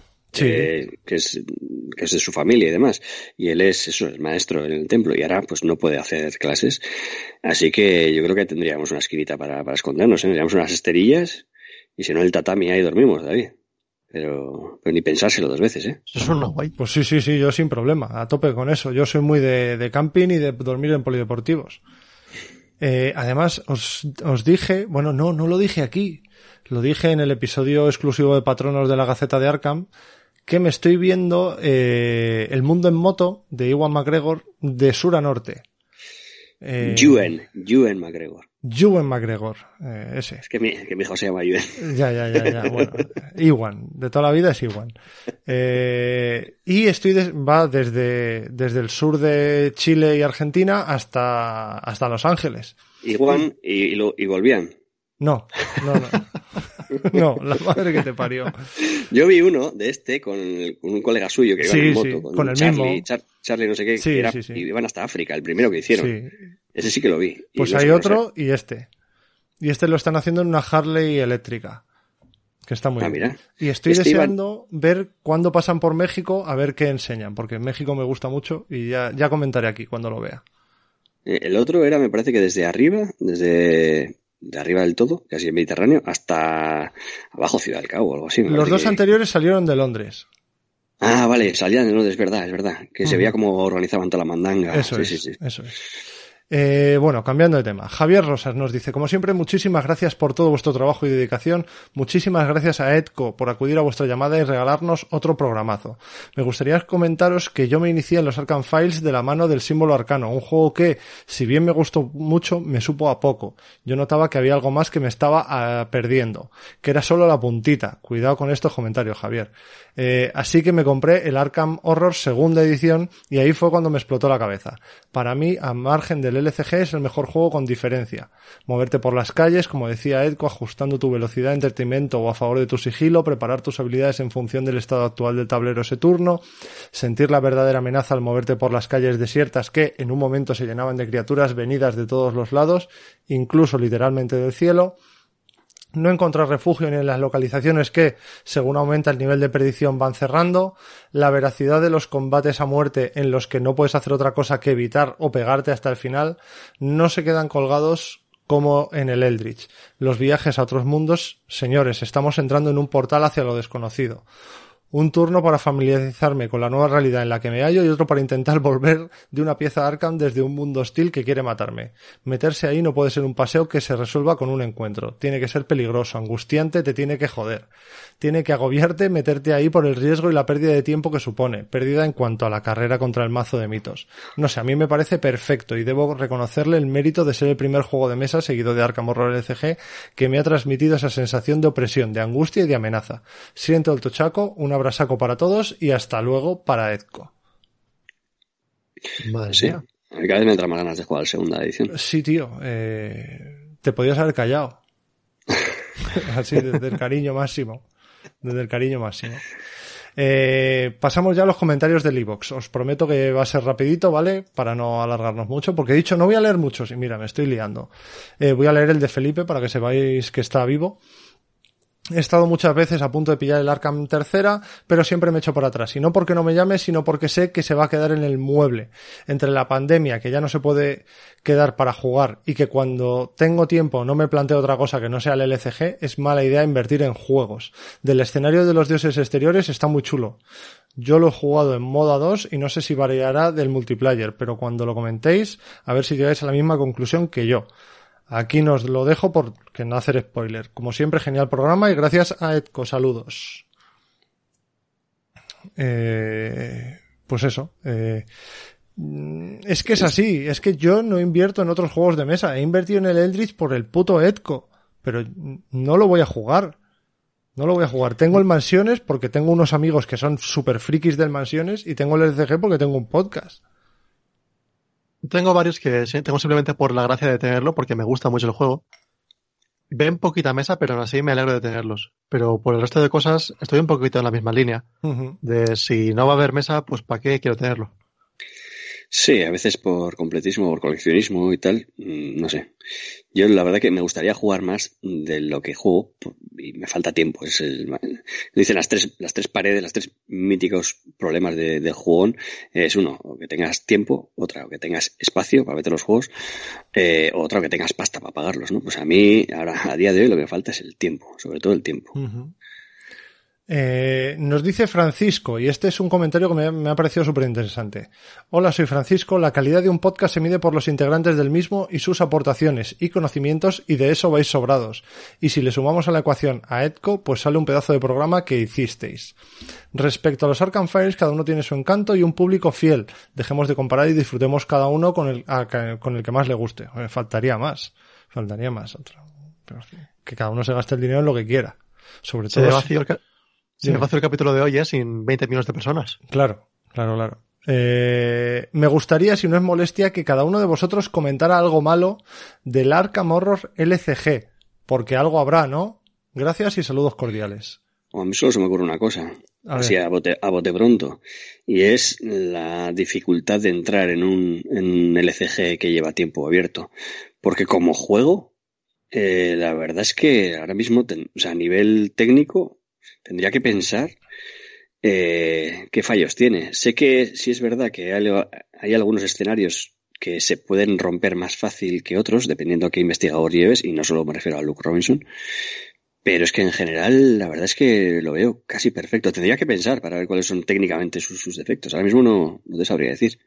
Recordemos que este juego lleva años en producción, que hay miles y miles de cartas y un porno de escenarios. Es es sorprendente que haya tan pocos que se puedan romper de verdad con todas las cartas y todos los escenarios que tenemos. Sí, sí. Eh, bueno, esa es tu cosa mala. Pepe, ¿tú tienes alguna? Sí, me hace falta más cajas. Te hacen falta el espacio de almacenamiento. Muy bien. El espacio de almacenamiento es bastante duro. Especialmente que hay un porrón de cartas y... Sí, y cuesta pelas. Aparte del juego, te cuesta pelas. Y yo voy a decir el setup eh, en físico para jugar en solitario. Eh, hacer todo el setup en físico para jugar en solitario es un coñazo enorme, al menos para mí. Y ese es de los puntos más negativos. Menos mal que existe el Tabletop Simulator, porque si no me habría cortado las venas. Así Sí, que sí, para hacer las campañas estás en solitario, este Tabletop Simulator 100%. Y eso que realmente lo piensas y son dos mazos. O sea, es el tuyo, el de encuentros y luego las cartas que pones aparte y tal, los lugares. No es como, yo que sé, el segunda o el tercera o el, o el Eldritch, que tienes bastantes más cartas. El setup, al final, no sé, parece casi, casi más lioso. Claro, pero como el setup lo estás haciendo de coge este encuentro de tal, de coge este conjunto de encuentros de Sí. no sé cuántos. Es- ese es el mayor coñazo, tener que andar buscando de los del core y tener que empezar a mezclar no sé qué, no sé cuál. Yo los tengo te lleva- sacados, o sea, yo los tengo fuera. En- tengo una caja de mazos con las cartas comunes del core. Y ya está. Claro, del segundo, del segundo core. Claro. Mm. Sí, yo, ta- yo también hago algo parecido hasta que hace poco me estuve volviendo loco buscando un set, todavía no lo he encontrado. Y no sé. Pero sí, la verdad que estoy contigo que, que sí que es, sería bastante farragoso el tener que montar toda vez etapa como pereza. Pues ahí tienes, Francisco. Eh, vamos con un mensaje de Ramtore, que nos dice, buenas investigadores, fantástico programa el de esta semana, felicitaciones a los sacos de harina y a Edco, espero que esta colaboración se vuelva a repetir en el corto tiempo. Hace unos meses que os descubrí primero el Arkham Horror CG y luego vuestro podcast y os sigo desde entonces, me estáis alegrando mucho estos tiempos tan difíciles. Pues nada, para eso estamos y siempre que necesites algo nos preguntas. Eh, José Cabrera nos dice, buenas investigadores, un capítulo muy divertido como siempre. Quería dar mi opinión sobre la traducción de la expansión Into the Maelstrom, que ya lo hemos comentado todos, yo creo ya, pero seguimos comentándolo. Nada de remolino, eso es Whirlpool en inglés, como las lavadoras. Un maelstrom es un fenómeno más específico, un remolino muy potente y es un término noruego, como ya habéis dicho. Así que este término habría que dejarlo así, igual que hacen en inglés. Supongo que han querido respetar la fórmula con preposición del inglés traduciéndolo como hacia, porque adentrándose o similares ya no es la misma fórmula. Pero como dice David, como que queda poco épico. Pues yo siempre tengo razón. Así que ya puestos, aunque adentrándose, como dice Goetz, sería lo más parecido, yo usaría la, ref- la referencia directa explícita al relato de Poe, que es obviamente en lo que está basado. Descenso al Maelstrom, con diéresis en la O, porque es eh, noruego. Eh, completamente al margen de todo, decir que comparto con David la afición al Hearthstone, Solo que yo juego estándar. La verdad es que hace años que no me gasto un duro, pero se puede ser competitivo con un poco de esfuerzo y mazos económicos. Jugando esporádicamente, últimamente con el bicho algo más. Muchas gracias con el- por el programa. Pues muy bien la aclaración. Me parece que Descenso al Maestro sería una traducción mm, muchísimo más épica que la que tenemos. Eh, yo la habría firmado ya eh, y voto para que José Cabrera sea traductor de Fantasy Flight. No, la verdad que ese toque con el descenso al Maelstrom de, del relato de Poe, la verdad que muy bien. Yo lo desconocía, fíjate. Eh, nuestros dieces, eh, comentario de la semana. Voy a empezar a dar el comentario de la semana y esta semana se lo ha llevado José Cabrera. Y Yo creo que voy a comenzar a optar por, por usar la traducción campechana y comenzar con el horror a toda hostia y acabar en el pa, palbujero del mar. palbujero del mar, ¿no? Muy bien. Eh, en cuanto al Hearthstone, te diré que eh, juego siempre campos de batalla y con el dinerete que me dan de los campos de batalla eh, me compro sobres y juego únicamente sacerdote. Todas las demás clases que me tocan cartas las desencanto y me hago cartas de sacerdote. Así que tengo cartas de sacerdote, todas las que quieras, así que un día echamos una partida. Esa es mi táctica. ¿Sí? Cuando jugaba, jugaba con Battlegrounds porque lo pusieron está muy chulo Sí. el modo de juego. Y eso, más o menos lo mismo. Jugaba, jugaba también con sacerdote antes. Ah, pues mira, mira, mira, mira. Es que Pero lo como bueno- ahora estoy en el Went con los reinos del norte, pues ale. Claro, claro. Estás en el Went. Sí, desde donde empecé, volví al Went y ahí me quedo. Eh, eh, pero esa no es tu competencia. Y el Hearthstone también, no te jode. Perfecto. Ya, Hay bueno. que estudiar la competencia. David. Muy bien, muy bien. Voy a leer un... Quedan dos comentarios. Voy a leer uno porque me hace gracia el nombre, que es Pipaflichi. Uh, Dice, qué guay. "Bu- buena programa como siempre. Ojalá Edco en muchos más programas. Quería hacer una pequeña reseña, pero no de este programa, sino del de Lode. Estuvo muy bien, pero no se habló de caca y tampoco se dijo polla ni una sola vez. Supongo que Antonio Runa os ató bien en corto. Vendidos. ¿Qué te ¿Qué parece? hay que decir a eso? ¿Qué? Es- Esto estaba cuando lo grabamos, en diciembre fue, ¿no? Pues nos grabamos la primera quincena de diciembre. Sí, sí. Creo que todavía no estábamos con, con tanto pollerío. Así que- No, no, no, para nada. No estábamos tan venidos arriba. No estamos tan sueltitos. Pero bueno. Y comentario de Hamster al que le han robado la pole esta semana. Pobrecito. Voy a poner el típico comentario de indignadito en las redes. Si lo podéis ento- entonar con voz de indignadito, mejor. Menudos cuñados critican el Arcan tercera y solo han jugado una partida. Ponedme una de bravas. Eh, ahora en serio, he jugado varias veces al Arcan tercera, he completado los escenarios de la caja base y uno de los de la primera expansión. He probado algunas más, pero he tragado quina. Sobre la acción de revelar pistas, pasar pistas al escenario no me parece mal. Puedes usar tus pistas para tirar dados de nuevo e incluso si hay investigadores que pueden pasarlas directamente al conseguirlas. Estoy de acuerdo que el juego tiene situaciones que pueden escapar a tu control, como robar los tokens de la bolsa del caos y que solo te salgan tokens malos. Por otro lado, eso quiere decir que en los siguientes turnos te saldrán blancas y pistas. En ese sentido me parece balanceado. Las expansiones mejoran el juego, ya que a mi parecer los investigadores de las expansiones son algo más pepinos y tienen mecánicas muy divertidas, como Mala Sombra, que puede robar objetos del mercado, y el escenario de la primera expansión de los mafiosos me parece muy top porque tiene toques de elige tu propia aventura. Dadle una oportunidad. Postdata, Oscar Tabernero, mm, hazme cosas por robarme la pole. Sí, a mí le doy la razón. Realmente estábamos opinando con muy pocas partidas. Es verdad que lo dijimos. Dijimos que habíamos jugado muy poco. Eh, y a mí, la verdad que me gustaría jugarlo, eh, jugarlo más. Y de hecho he estado viendo eh, alguna partida de Ezco en, en su canal y, y me han entrado todavía más ganas. He, visto el de, el de Innsmouth y me han entrado más ganas de jugarlo, de probar la nueva mecánica del terror y, y- y de moverte de, un, Bueno, de pero una ubicación a la otra. Pero lo Sí, tienes, ¿no? Tú lo puedes probar. Yo sí lo tengo, sí, ah, sí. pues, pues, pues, o sea, si no lo juegas es porque no quieres. Mm, Es porque no tengo tiempo. Ya, bueno, claro. O, o, bueno, el, el poco tiempo que tengo lo invierto en otras cosas. Pero, Claro. pero sí. Hombre, a- yo creo que para mí el mayor problema es que alguien me diga, vamos a echar una partida a esto. Si te dicen, venga, echamos una partida, entonces ahí dale, ya tienes la, o sea, ya no hay excusa. Pero si no arrancar, es como que, pf, Ok. Eh, bueno, yo te diré, Hamstar, que lo de las pistas, el hecho de tener que subirlas a otro sitio para que cuenten, te lo podías ahorrar. O sea, tú puedes tener las pistas en tu zona de juego y gastarlas en otras cosas y luego cuando te apetezca usarlas las usas.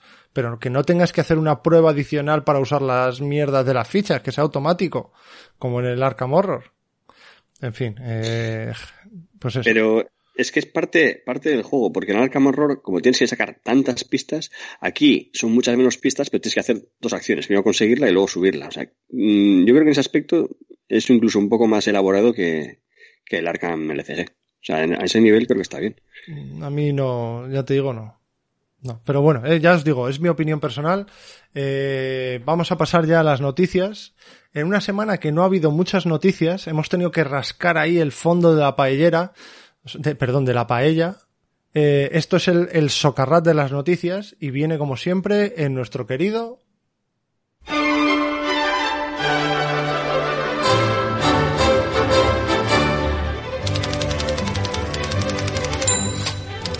Arkham Advertiser.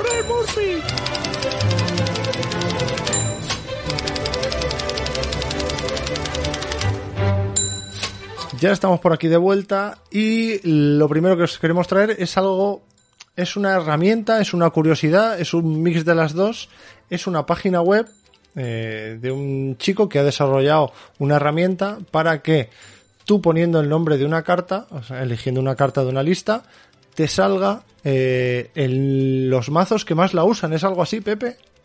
Correcto. A ver, la herramienta viene de un chico que tiene un blog que se llama Decipher Reality, que lo que hacen básicamente es analizar los datos de ArkhamDB y sacar algunos posts así de, de curiosidades. Que había algunos de cuáles son las cartas menos populares, cuáles son los investigadores más jugados, este tipo de cosillas. Ok.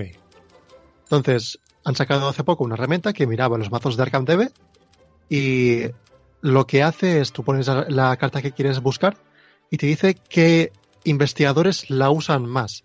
Es decir, mirará cuántas veces ha sido incluida en mazos de DB y qué investigadores son de qué investigadores son esos mazos. Ok. Entonces, yo qué sé, si queréis, eh, decidme una carta a ver qué, qué sale. Eh, el Lucky de superviviente. Joder, esa. A ver, Mystic. Perdón, super- superviviente. Survivor. Survivor. Sí, el ¿La de nivel 0, la de 1, 2 o La 3? de nivel 0. 0, muy bien. Eh, el chico decía que había hecho esto porque muchas veces le interesa hacerse mazos alrededor de una única carta y no le interesa tanto el investigador que jugar. Entonces, eh, con esta herramienta es capaz de ver con qué investigadores casa más una carta y ya a partir de ahí empezar a montar el mazo. Pues mira, eh, Rita Young es la que más la usa. Está en el 82% de sus mazos. Pero en, el, en la totalidad de mazos que hay, es Ashcan Pit, Pit cubo de, cubo de basura, el que más veces tiene la key. Claro. Bueno, es seguramente porque hay muchos más mazos de Scampit Eso iba a decir. Claro. que, que, que de Rita. Porque Rita sale con el círculo roto y Ascan con, con Language. Mejor en porcentajes que en números absolutos. Eh, te voy a hacer otra. Eh, cobrarse favores. Calling in favors, que es neutral. Vale. Por curiosidad. Neutral, Hombre, será un Leo Anderson. Puede ser. Eh, no sé, porque con la mecánica de él. Bueno, sí, tiene sentido, sí, sí, sí. Pero con su mecánica no puedes reducir el coste de la carta que te bajas con Calling in favors. Te bajas un aliado al principio del turno. Eh, Marie Lambeau. Sí. Eh, ¿qué- ¿Estáis haciendo vuestras apuestas? Sí, sí, sí. Vale. Eh, ¿Os digo ya? Sí, sí, por Dale. favor. En este orden, Leo Anderson, Toma. Mandy Thompson y Dexter Drake. Muy bien. De este Leo Anderson. otro que iba a decir. Sí. Leo Anderson la tiene en el 54% de sus mazos, Mandy en el 43% y Dexter en el 24%. Da un salto bastante tocho. Hombre, Mandy tiene sentido, porque estás haciendo una búsqueda. Entonces, Claro. Y del total de mazos que incluyen esta carta, el 21% es de Leo Anderson. Y luego, Ash- y luego Ashcan Pitt. Hombre, claro. Hombre, es que Nash Camping no- Bueno, no, porque el perro no tiene el rasgo aliado. El perro tiene el rasgo de aliado, creo. Pero no Lo que no ocupa el hueco de aliado. Ah. Pero, pero creo que poder- te lo podrías devolver a la mano para, para eso, para curarle la vida y todo eso. Pues Es un uso bastante guay. sí, sí. Bueno, pues, pues bien, bien está saberlo. Mira. eh, Pues este, este chaval es muy majo, el que ha hecho esta herramienta. Bueno, llevaba ya años con este. ¿A quién este- coño no conoce Segoitz? Me cago en el puma. No, yo este hablé, hablé con él porque me dijiste, creo que os lo comenté, fue el verano pasado. Y hablé con los de Mythosbusters y me pasaron el contacto, Andy Cotgrave se llama.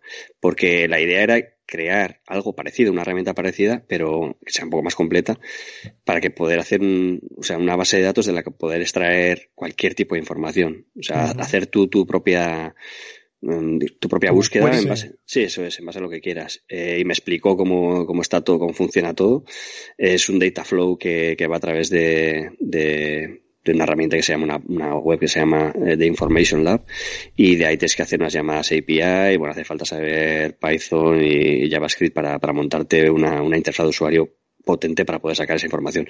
Porque te puedes bajar las, las, las tablas como, como CSV, como Separated eh, Values. O sea que al final, o sea, cada carta que sea eh, título, coma, eh, no sé qué, coma, eh, coste, tal, pero luego hay que procesarlo y hacer una interfaz Claro. de usuario. O sea, tiene un curro de tres cojones y al final pues se quedó ahí pendiente. Hombre, si hay alguien que se anima o que sepa del rollo, eh, yo el contacto lo tengo. O sea, es un, tío muy majo. Ulises está aprendiendo a programar. Ah, pues Sí, mira. ¿verdad? La herramienta es muy, muy curiosa y todos los blogs que ha- todos los posts que hay en este blog es, mm, son muy guays, son muy, son muy interesantes. Eh, recuerdo que el blog es Decipher Reality, realidad, realidad descifrada en inglés. Pero pondré el enlace en la descripción para que no haya líos. Es muy, guapo, es muy guapo su logo, además. Es un ojo ahí así como abierto, ahí como con... Tipo Eh, Buñuel. Eh, no, no caigo ahora, no sé el de Buñuel. Lo de, es- la, lo de la cuchilla en el ojo. A este me recuerda un poco más a- al, al ojo este de naranja mecánica, así como co- abierto, pero Ah. parece como, como que son dos tentáculos lo que lo abren, no sé exactamente lo que es. De hecho, estoy mirando ahora la conversación que tengo con él en, en Discord y eh, utiliza el mismo, el mismo logo, el mismo... Ya está, con esto hemos acabado. Sí, sí. Paso al siguiente, siguiente noticia. Ha salido el tráiler del juego de Arkham Horror Mother's Embrace, que lo vais a tener en, en Steam. Ya dijimos hace un tiempo que podéis añadir a la lista de deseos y tal, para que os avisen cuando se publique. Es un juego basado en los mitos de la saga de Arkham Horror. Eh, eh, va a estar todo en inglés, con las voces en inglés y interfaz y subtítulos en español y en otros idiomas, ¿vale? No va a tener voces dobladas, que es una putada, pero bueno, eh, es lo que hay. Eh, ve del tráiler porque está muy bien, hace una idea de cómo va a ser el juego, de... Yo lo veo tipo mitad aventura gráfica de point and click y mitad combate por turnos tipo Final 7. Veo, veo algo así y mola un montón. Eh, la idea es que en 1926 muere una profesora de astronomía, parece muerta en su mansión, porque los profesores de astronomía tienen mansiones y todo parece ser que ha sido víctima de un horrible asesinato. Y tienes que elegir entre los 12 investigadores de las Arkham Files, que de momento pues veo aquí, por aquí a Jenny Barnes, veo a Jim Culver, veo al del Big Hand, a Harvey Walters, también están por ahí Mary Lambeau, creo que también he visto a Rex Murphy, eh, hay bastantes, eh, así que, ¿cuál más has Sí. visto tú? La científica la he visto también, no me acuerdo Sí, el nombre. también, también. Eh, ¿Qué más estaba? No sé, eh, no, no recuerdo, la verdad. Porque he visto, he visto- muchos. Sí, yo lo he visto el trailer cuando estaba por la playa antes sacando al perro y lo veía fatal. Pero, pero eso tengo que ver en, en condiciones. Yo, yo estoy deseando que salga. Hay gente a lo que a la que el combate por turnos le ha dado un poquito de bajón. También está Roland Banks, eh, está Agatha Crane, creo que también está. Eh, bueno, psicóloga. sí.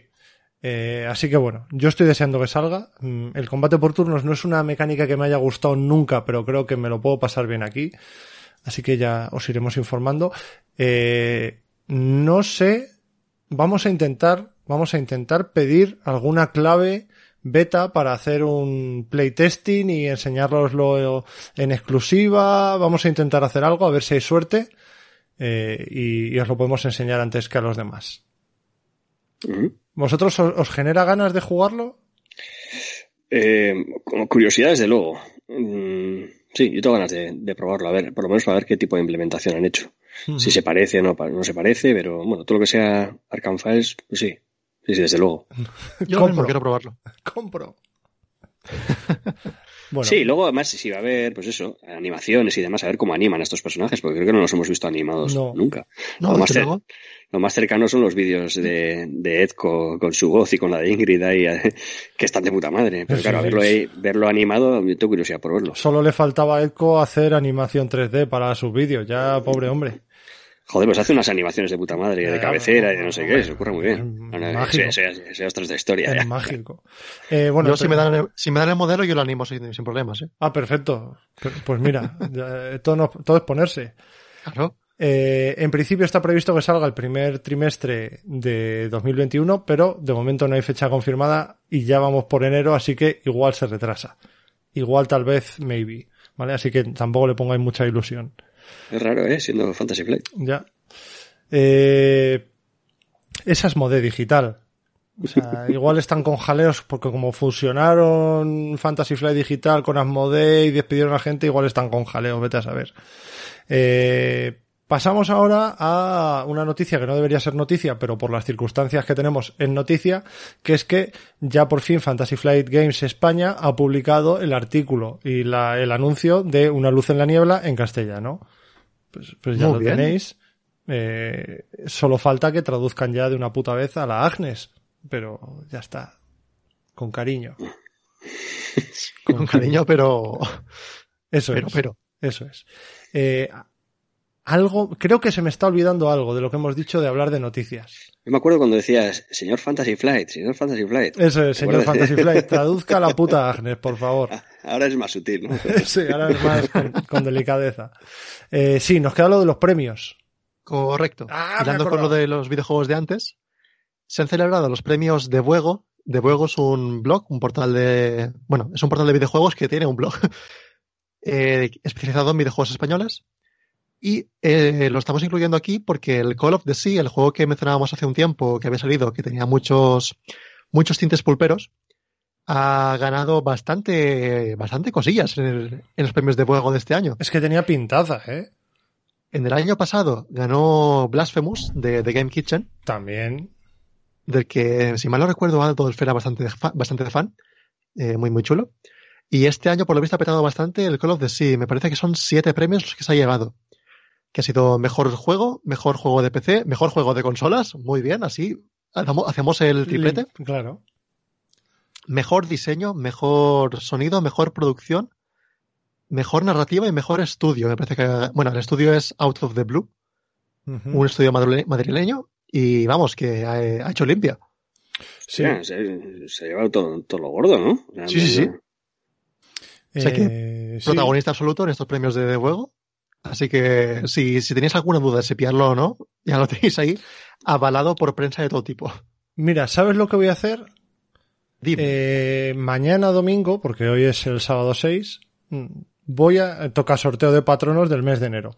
Voy a sortear una clave del Call of the Sea entre Eso todos. pinta muy guay. ¿Eh? Mira. Eh, los demás, a los que no les toque la clave, lo tienen en Steam por 20 euros. Y mira, si me regalas una, igual me, igual me animo a hacer un gameplay o algo. Mira, pues compraré dos a ver si me hacen precio. Igual que los ordenadores. A la mía si hace falta te esperas a rebajas, ¿eh? No hay prisa. Buah, ya ves tú. Eh, así, los dineros. Quito un cachito de pared de oro y te, te compro una. Mira en Gamigo, en páginas de estas que venden keys, que venden llaves, o sea, códigos. No, no, esos son piratas. Yo ¿Qué prefiero. piratas? Mira, yo pillo un montón de, de juegos que luego no juego, te van a la balda, pero pillo mucho con Gamigo, que al final es, es como una especie de eBay, pero para códigos de juegos. Entonces, eh, hay empresas que se dedican exclusivamente a vender códigos. Peña que, que las, los vende, porque le se ha pillado un ham, Humble, Humble Bundle de estos y tiene como cinco repetidos, pues los vende a una, a una de estas baratos y ellos lo venden un poco más caro y ahí sacan el beneficio. Y, por ejemplo, te- alguien estaba preguntando antes en Discord, oye, es que me voy a pillar el Octagon porque, o sea, voy a, jugar en Octagon porque el Tabletop Simulator son 20 pavazos. Y digo, joder, si te vas a una de estas de Gamibo, no tienes que esperar a que lo pongan a mitad de precio a 10. En Gamibo ahora mismo está por 5 libras y pico. Eh, que en euros será, yo sé, 7 Siete, como mucho. ocho, sí. Sí, sí, sí. Y pues ya tienes ahí la clave. Y son de fiar. O sea, porque si tienes un problema, bueno, yo habré pillado como 20 claves, nunca he tenido ningún problema. Pero si tienes un problema, tú hablas con ellos y tal, y te lo reembolsan sin problema. Si tenéis algún problema, habláis con Egoitz y Egoitz os lo soluciona. ¿Vale? Eh, es vuestro Yo lo- contacto. Yo os lo traduzco a inglés. Eso es. Bueno, eh, sortearé la clave y a ti te pillo otra, pero tienes que hacerlo gameplays. Los gameplays lo haré. Sí, sí, sí. Sí, sí, sí, sí. Pero eh, poniendo tu pantallica en una esquina y eso, Hola. Pero no tengo sitio en casa para eso. Eh, no tienes Bueno, ¿para que apañarme de algún modo. Pe- Pero si la pared que tienes es preciosa con las figuritas esas de Kennel de Star Wars, Ya se Pero- está echando atrás, se está echando Pero- atrás. Que estoy en- sentado en una cama. bueno, Que voy a hacer un gameplay así que sentado en una cama. pero que la cama no se ve, yo solo veo la pared. Y vale, pero me duele el culo. Y las Claro, cortinas ¿no? esas de Cuéntame. Que te recorte la silueta así, chiqui, chiqui, chiqui. ¿eh? Eso se te va a ti. Me hago Claro. un croma ahí detrás. Claro, Claro. ponle una manta verde. También te recuerdo que estoy en un ordenador de mierda aquí en este grabando el podcast. Bueno, te has quedado sin clave. Eh, claro, es que vas de listo. Y lo haré. Bueno, eh, más cositas que ya vamos a pasar al onanismo. Al onanismo que esta semana ha estado lleno de cosas. Eh, hay un artículo de la era olvidada, ¿verdad, Pepe? Correcto. Vamos a hacer un viaje en el tiempo temático porque resulta que se me olvidó hacer el Bienvenidos a la Era Olvidada parte 2. Así que lo hago ahora después del no sé cuántos artículos de la Era Olvidada. Eh, Es muy, es muy era olvidable, olvidar eso de ir Sí. atrás en el tiempo y para adelante, ¿eh? Eso Queda es. muy bien con el ciclo. Sí, sí, sí, sí, sí. Eh, Me, ale- me alegro de que haya sido ahora. ¿te, te has dado cuenta tú o te lo ha dicho alguien? No, me he dado cuenta yo, no me lo ha hecho nadie. Por lo visto nadie echaba, echaba en falta las cartas de místico y superviviente. No, alguien, da- alguien sí que ha dicho, hostia, estaba ¿Ah, sí? esperando este. No, no sé quién, no sé dónde lo han dicho, en, en Discord creo, cuando lo anunciaste. Avisadlo antes. Es cojono. Eh, que por supuesto, como siempre, viene con contenido extra para patronos. Y en este contenido extra viene un combo muy curioso que no conocía con Wendy para romper el juego. Así dicho pronto. Así que echadle un vistacillo porque es un combo muy curioso que de entre todas las cartas que podría haber para hacer combos, han usado, ¿cómo se llama esta? Eh, maniobra evasiva me, me parece que era. La que te Eres dan acción extra o algo. No, la que, la que cuando superas una prueba superas por dos más. Sí, sí, sí, sí. Sí, ya sé cuál. Pues esa carta. De entre todas las cartas que podía haber, esa. Esa que no he pensado nunca en meterla. Ni yo. Madre ahí está. Es un como para romper el juego. Lo voy a leer, porque no he leído esta semana el artículo, lo voy a leer, lo voy a leer. Está muy curioso. Ok. Eh, también nuestros patronos tienen acceso esta semana ya a la partida de preparación del siguiente episodio de Antiguos Males, que es el noveno, en el que jugamos el Arrecife del Diablo. Y también tienen acceso a la Gaceta de Arkham, el programa de variedades en el que hablamos de otros temas que no son el Arkham Horror LCG. Esta semana hemos hablado de la segunda temporada de The Mandalorian, eh, con Edco, con Owen de la mano de Thanos, eh, Alfred y yo. O sea, vaya, cu- vaya cuatro patas para un banco. Muy grandes, muy grandes. Pero- Owen, me cago en la madre, ya le he hecho la bronca por no hacer los deberes. Andaba un poco, un poco perdido en el tema. Pero Claro, sí, a que- Owen siempre es bien. siempre Sí, es bien. pero le dije, Owen, vamos a grabar sobre el Mandalorian. Ah, perfecto, tal. Y llega y dice, no, yo no sé nada de- Star Wars. Y digo, pero macho, pero macho. En fin, eh, en cualquier caso está muy bien. Sí, entre, entre Alfred y Ezco, que saben la Sí, hostia. sí, sí, sí. La sí. verdad que se, se, se podían hacer el programa ellos solos. Pero está bien que tengan aún la, la perspectiva del, del, Claro, del claro. tipo común. De la persona Sí, sí. normal. Claro. Sí, sí, sí. Eh, también os el- digo, dime. Y el Antiguos Males iba a decir, bueno, dale, dale, termina. Tam- También os digo que lo avisamos al principio de la Gaceta de Arkham, no somos ni la órbita de Endor, ni el After Show, ni la fosa del Rancor, ni nada. No vamos a decir, esta nave salió en el cómic de 2003 de Darth Vader contra el... imp-". No, no. Nosotros venimos a hablar de lo que nos ha parecido, de lo que nos ha gustado, de lo que nos ha puesto los pelos de punta y de lo que nos ha ido, nos ha hecho ir al baño. Así que, pero yo creo que ha quedado muy bien y damos muchos datos curiosos. Sí, además queda, creo que más natural que, que algo así tan técnico. Queda más que una conversación de fans y Ujú. está súper chulo. Y la verdad es que me, me lo escuché así, papa, son dos horas y pico, o dos horas, y tatas, te pasan un, como ir a hablar a colegas, ¿sabes? Está, está muy bien. Lo que iba a decir es del Antiguos Males que, que jugamos la partida, Sí. que hay un momento en que yo, que me lo dice Felipe Gallardo en, los, en los comentarios, me dice, hostia, lo más sorprendente es verle, verle a Goich mosqueado. Porque es verdad que empecé a sacar, tampoco saqué tantos tentáculos, pero tenía- estaba tan cansado, tenía tanta frustración de toda la semana y tal cual que empecé a jurar, a cagar en, todo lo más alto, en hebreo, en. Y no lo he escuchado, pero me da miedo, porque sí que empecé, empecé a cagar en Dios. Y, y Felipe me dice, hostia, nunca había, nunca había escuchado a este bosque. Pues mira, ya está. Eh, Queridos patronos, si aún no habéis escuchado ninguna, esta es la buena. Esta es la buena. Eh, has, eh, ¿Te has dado cuenta de lo que ha dicho Felipe también? ¿Qué ha dicho? Que no he usado ni una vez los bonificadores pasivos de la abuelita Orne. Ya, los de... ¿Qué te da? Más ¿Pie? cabeza No, y cabeza libro. y libro. Sí, sí, el de, ca- el de cabeza sí lo habías usado. El de libro es el que no habías usado. No Ninguno. uso ninguno de los dos, en ningún momento.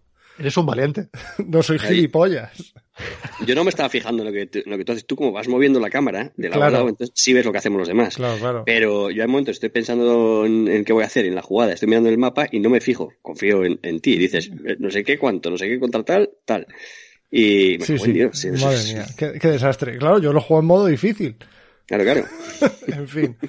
Eh, bueno, echadle un ojo, que está muy divertido. Además, hay un momento en que Ulises se empieza a cagar en todo porque dice: Las cartas tienen erratas, las cartas no son totalmente distintas en inglés. que, que se había equivocado. Sí, sí, al final resolvimos el escenario a tope, al máximo. Sí, O sea, sí, sí, sí. Pero, no, no sé, tuvimos unos momentos de tensión ahí muy, Sí, muy tensos.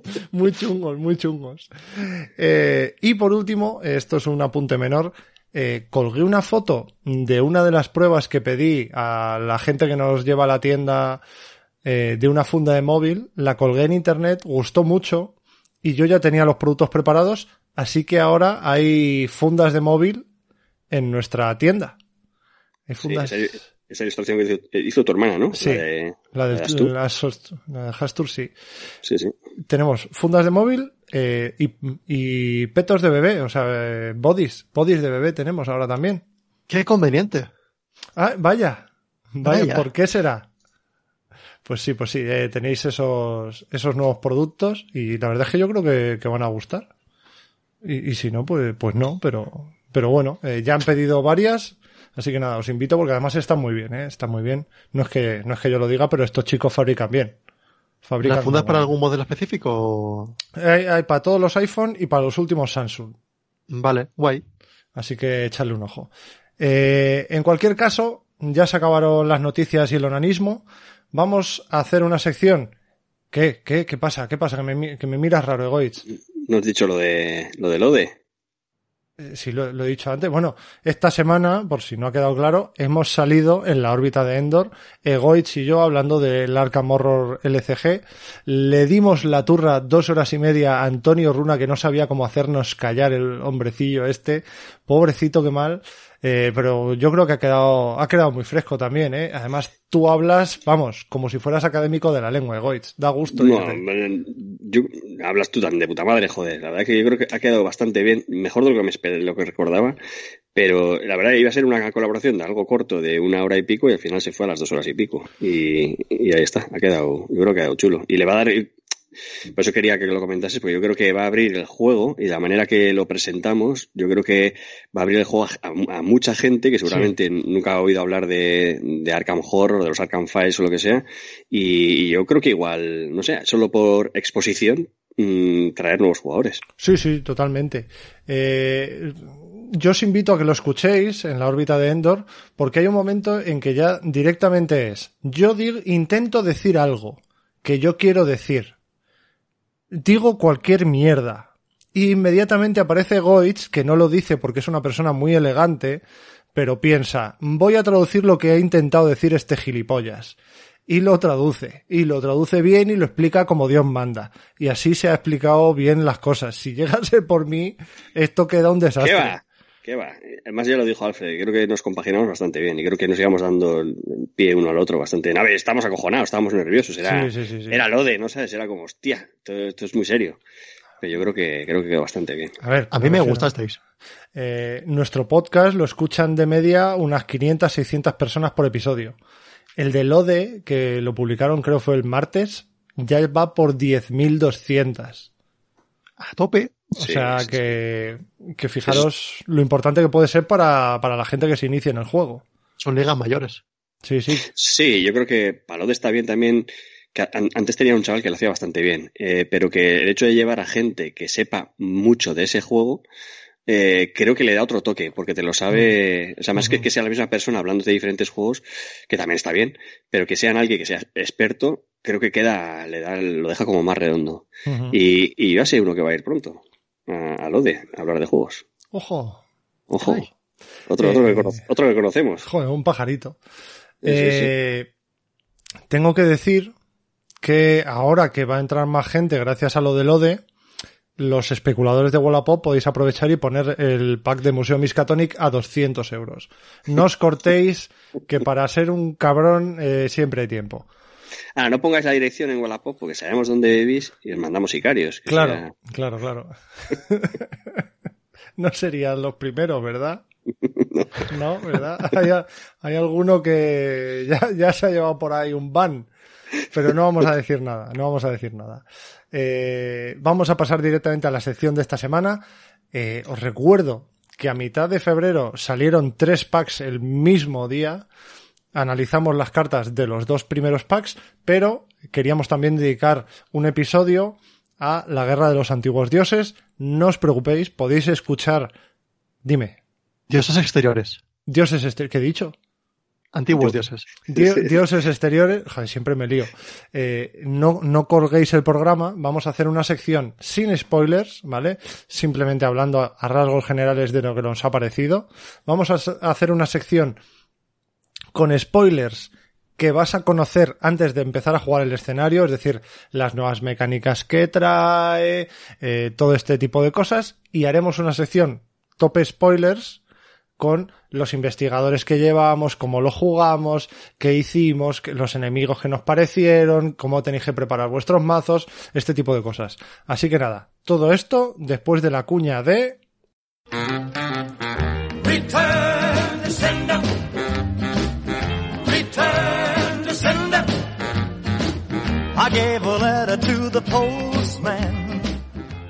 Arkham Post Office. Bright and early next morning, he brought my letter back. Y bueno, como habíamos dicho, vamos a empezar con una sección sin spoilers, ningún spoiler más allá de deciros que el título es La Guerra de los Dioses Exteriores, que ya sabéis que en Arkham Horror hay campañas y escenarios independientes. Este es uno de los segundos, es un escenario independiente que, al igual que el Blob y que eh, anteriormente los laberintos de la demencia, tiene un, multi- un modo multijugador épico masivo. ¿Qué es eso? Que pueden jugar más de cuatro jugadores como en las partidas normales. En el caso de, de los laberintos de la demencia eran 12 y la masa y la guerra de los dioses exteriores aumenta y quita el límite a ese número de jugadores que pueden jugar. Eh, así que nada, eh, ¿qué os ha parecido? Vamos a contar un poquito qué llevábamos nosotros de investigadores. Yo llevaba, por ejemplo, a Ursula Downs. Eh, estaba intentando hacer un mazo de Ursula Downs que fuera un poquito diferente a lo que suelo hacer habitualmente. No le metí batidores, creo que lo eché en falta, tampoco llevaba atajos. Me sentí un poquito atado de pies y manos, pero bueno, creo que fue más culpa mía que culpa del escenario. Yo estoy bien. Gracias. ¿Tú qué llevas, Pepe? Eh, yo me lancé y fui con Lola Hayes. No sé muy bien qué es lo que me atrapó para ir con ella, pero bueno. Y la intención principal fue probar un convito que, que comenté en un Recombonicon. Está con tabús porque el pergamino de secretos con tabús es la, la habilidad no cuesta acción, es capacidad de activación libre. Y la idea era básicamente coger al sofista arcano con bastantes secretos, coger el pergamino de secretos para ir rellenándolo con el, con el sofista arcano y con ello ir, ir filtrando mis debilidades, todas las que tenía en el mazo. Porque robas tres cartas de abajo de tu mazo, bueno, robas, las miras, pillas una a la mano, pillas, dejas una en el mazo y descartas la otra, si quieres.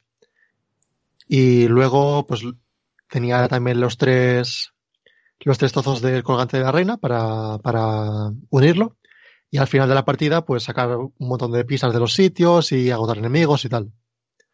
La idea principal del mazo era esa, quería investigar un poquito con eso, pero al final acabé jugando Fuerza Bruta 20 millones de veces a base de reciclarla con habilidoso y con supervivencia real. Así que no me fue como yo quería, pero no me fue mal. Muy bien. ¿Y tú, Egoitz? Pues yo llevaba a Agnes, un Agnes paralela. Bueno, eh, frente paralelo y trasera original. ¿Vale? O sea, el frente paralelo es el que eh, tiene intercambiados los stats de vida y cordura. O sea, en vez de ser mm, 6 y 8 es 8 y 6.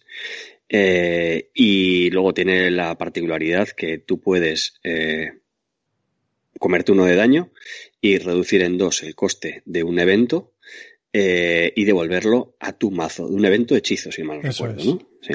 Y devolverlo a tu mazo una vez lo juegas. Entonces, básicamente se van quedando todos esos eventos dentro de tu mazo. Y mm, la trasera de original para tener acceso al pool de, al pool de superviviente. Y la verdad que es un mazo mm, basado en que yo solo he visto jugar a Andy, porque es un mazo que ha publicado Andy, Start with the Name, y le hice unos cambios que, que, que ya habíamos estado hablando cuando lo había testeado, eh, para acercarlo un poco más a, a mi estilo de juego, y hubo dos cambios involuntarios que tuve que hacer por circunstancias del escenario. Creo que ya, yo ya había jugado el escenario, vosotros no, pero yo ya lo sabía. Entonces quité dos cartas mm, específicamente porque... Que no te bueno, funcionaban bien. eh, mm, Bueno, en realidad sí que funcionaban. Funcionaban de puta madre. De hecho, eran clave. Por eso le costó tanto arrancar al mazo. Eh, luego lo explicaré cuando hablemos de los spoilers y tal. Eh, pero sí, la verdad que le costó un poco. Estuvo en Arkham un buen rato hasta que conseguí hacer el setup. Y luego sí que fue un poco más solvente. Pero la verdad que la primera media partida estuve, estuve como encallado en una ubicación prácticamente porque no, podía hacer muy poco. Es cierto. Eh, hay que decir que jugamos en multijugador épico masivo gracias a que los chicos de Tengo un Plan eh, organizaron un evento con la ayuda de una aplicación web de Arkham Cards. Y gracias a ello pudimos jugar gente de diferentes partes de la geografía como si fuera un multijugador épico masivo. Sí, no hay que olvidar que es un, era un test para probar la- las traducciones, porque se ha traducido, los chicos de Tengo un Plan están traduciendo, eh, pues eso, la plataforma castellano, eh, la plataforma Arkham Card, recordar que es de, o sea, la, la ha creado mm, Daniel Salinas, que es el creador de la app, Arkham Cards también, que es súper completa, la verdad que está, está muy chula. Y, y, bueno, era un test, yo creo que por eso un poco nos tomamos un poco, eh, o por lo menos yo en mi caso quería hacer unas pruebas con ese mazo de Andy. Y Pepe también llevaba pues, para probar mazos, no era tampoco algo serio. Y al final, bueno, creo que nuestro grupo, no sé, yo no he visto los números, pero creo que al final sí que le dimos bastante caña eh, en la última. escenario. Sí, al escenario, en la última media hora. Así que yo creo que en ese aspecto mm, creo que estuvimos bien. Uh -huh. eh, Agnes, por ejemplo, al final creo que fue bastante más resolutiva en, la, en esa última media hora que, que, que, al principio. Pero, pero sí hay que recordar que en estos Epic Multiplayer siempre tiene que haber alguien organizando. Porque de la manera que se juega, normalmente, ya sea, hay dos de momento. Están, el, bueno, hay tres realmente. La, laberintos de la demencia, que se juegan es 12 jugadores. Eh, la masa que lo devoraba todo y la guerra de los dioses exteriores. Y tiene que haber alguien que controle porque tiene que determinadas cosas comunicarse a los jugadores a la vez. Cuando se avanza, avanzan todos a la vez y, y, hay un pool general, ya sea de pistas, ya sea de salud, ya sea de perdición, dependiendo del escenario, que se tiene que llevar una cuenta, ¿vale? Por eso hace falta una plataforma, una app o lo que sea para que se gestione eso. Se jugó, con, por ejemplo, que lo hemos hablado alguna vez también, en las Arkham Knights se juega. En Madrid, en las Game On, hubo 152 investigadores jugando a la vez y había como 5 o 6 personas moviéndose pues eso, tomando con tablets o con móviles, apuntando pues todo lo que iba sucediendo. Esa es un poco la idea. En formato digital, ¿qué ventaja tiene? Cada uno puede jugar de la manera que quiera. Pues jugar en Octagon, en Tabletop Simulator, en tu mesa, en cuatro personas. Y, y de hecho, mm, ya estamos pensando en organizar un evento así. Y ahora que, que la, la plataforma se ha traducido y, y, que ya está disponible, pues, pues pronto anunciaremos para hacer un evento en plan un poco más grande. Aquí estamos 20, 21 personas, me parece, 20 y pico. Mm. Éramos seis mesas. Que para un test está bastante bien. Está muy bien, está muy bien. Está muy bien. Estuvo muy divertido.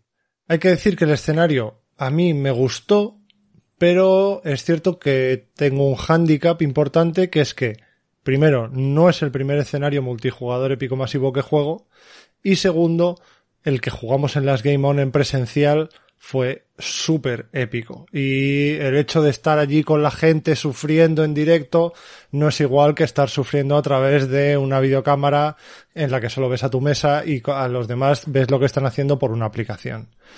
Entonces. Sí, y luego el, el del blog, la masa que lo devoraba todo, tiene ese añadido, la, el, el la, el, cosas. la realidad ácida, ¿no? cojones se llama?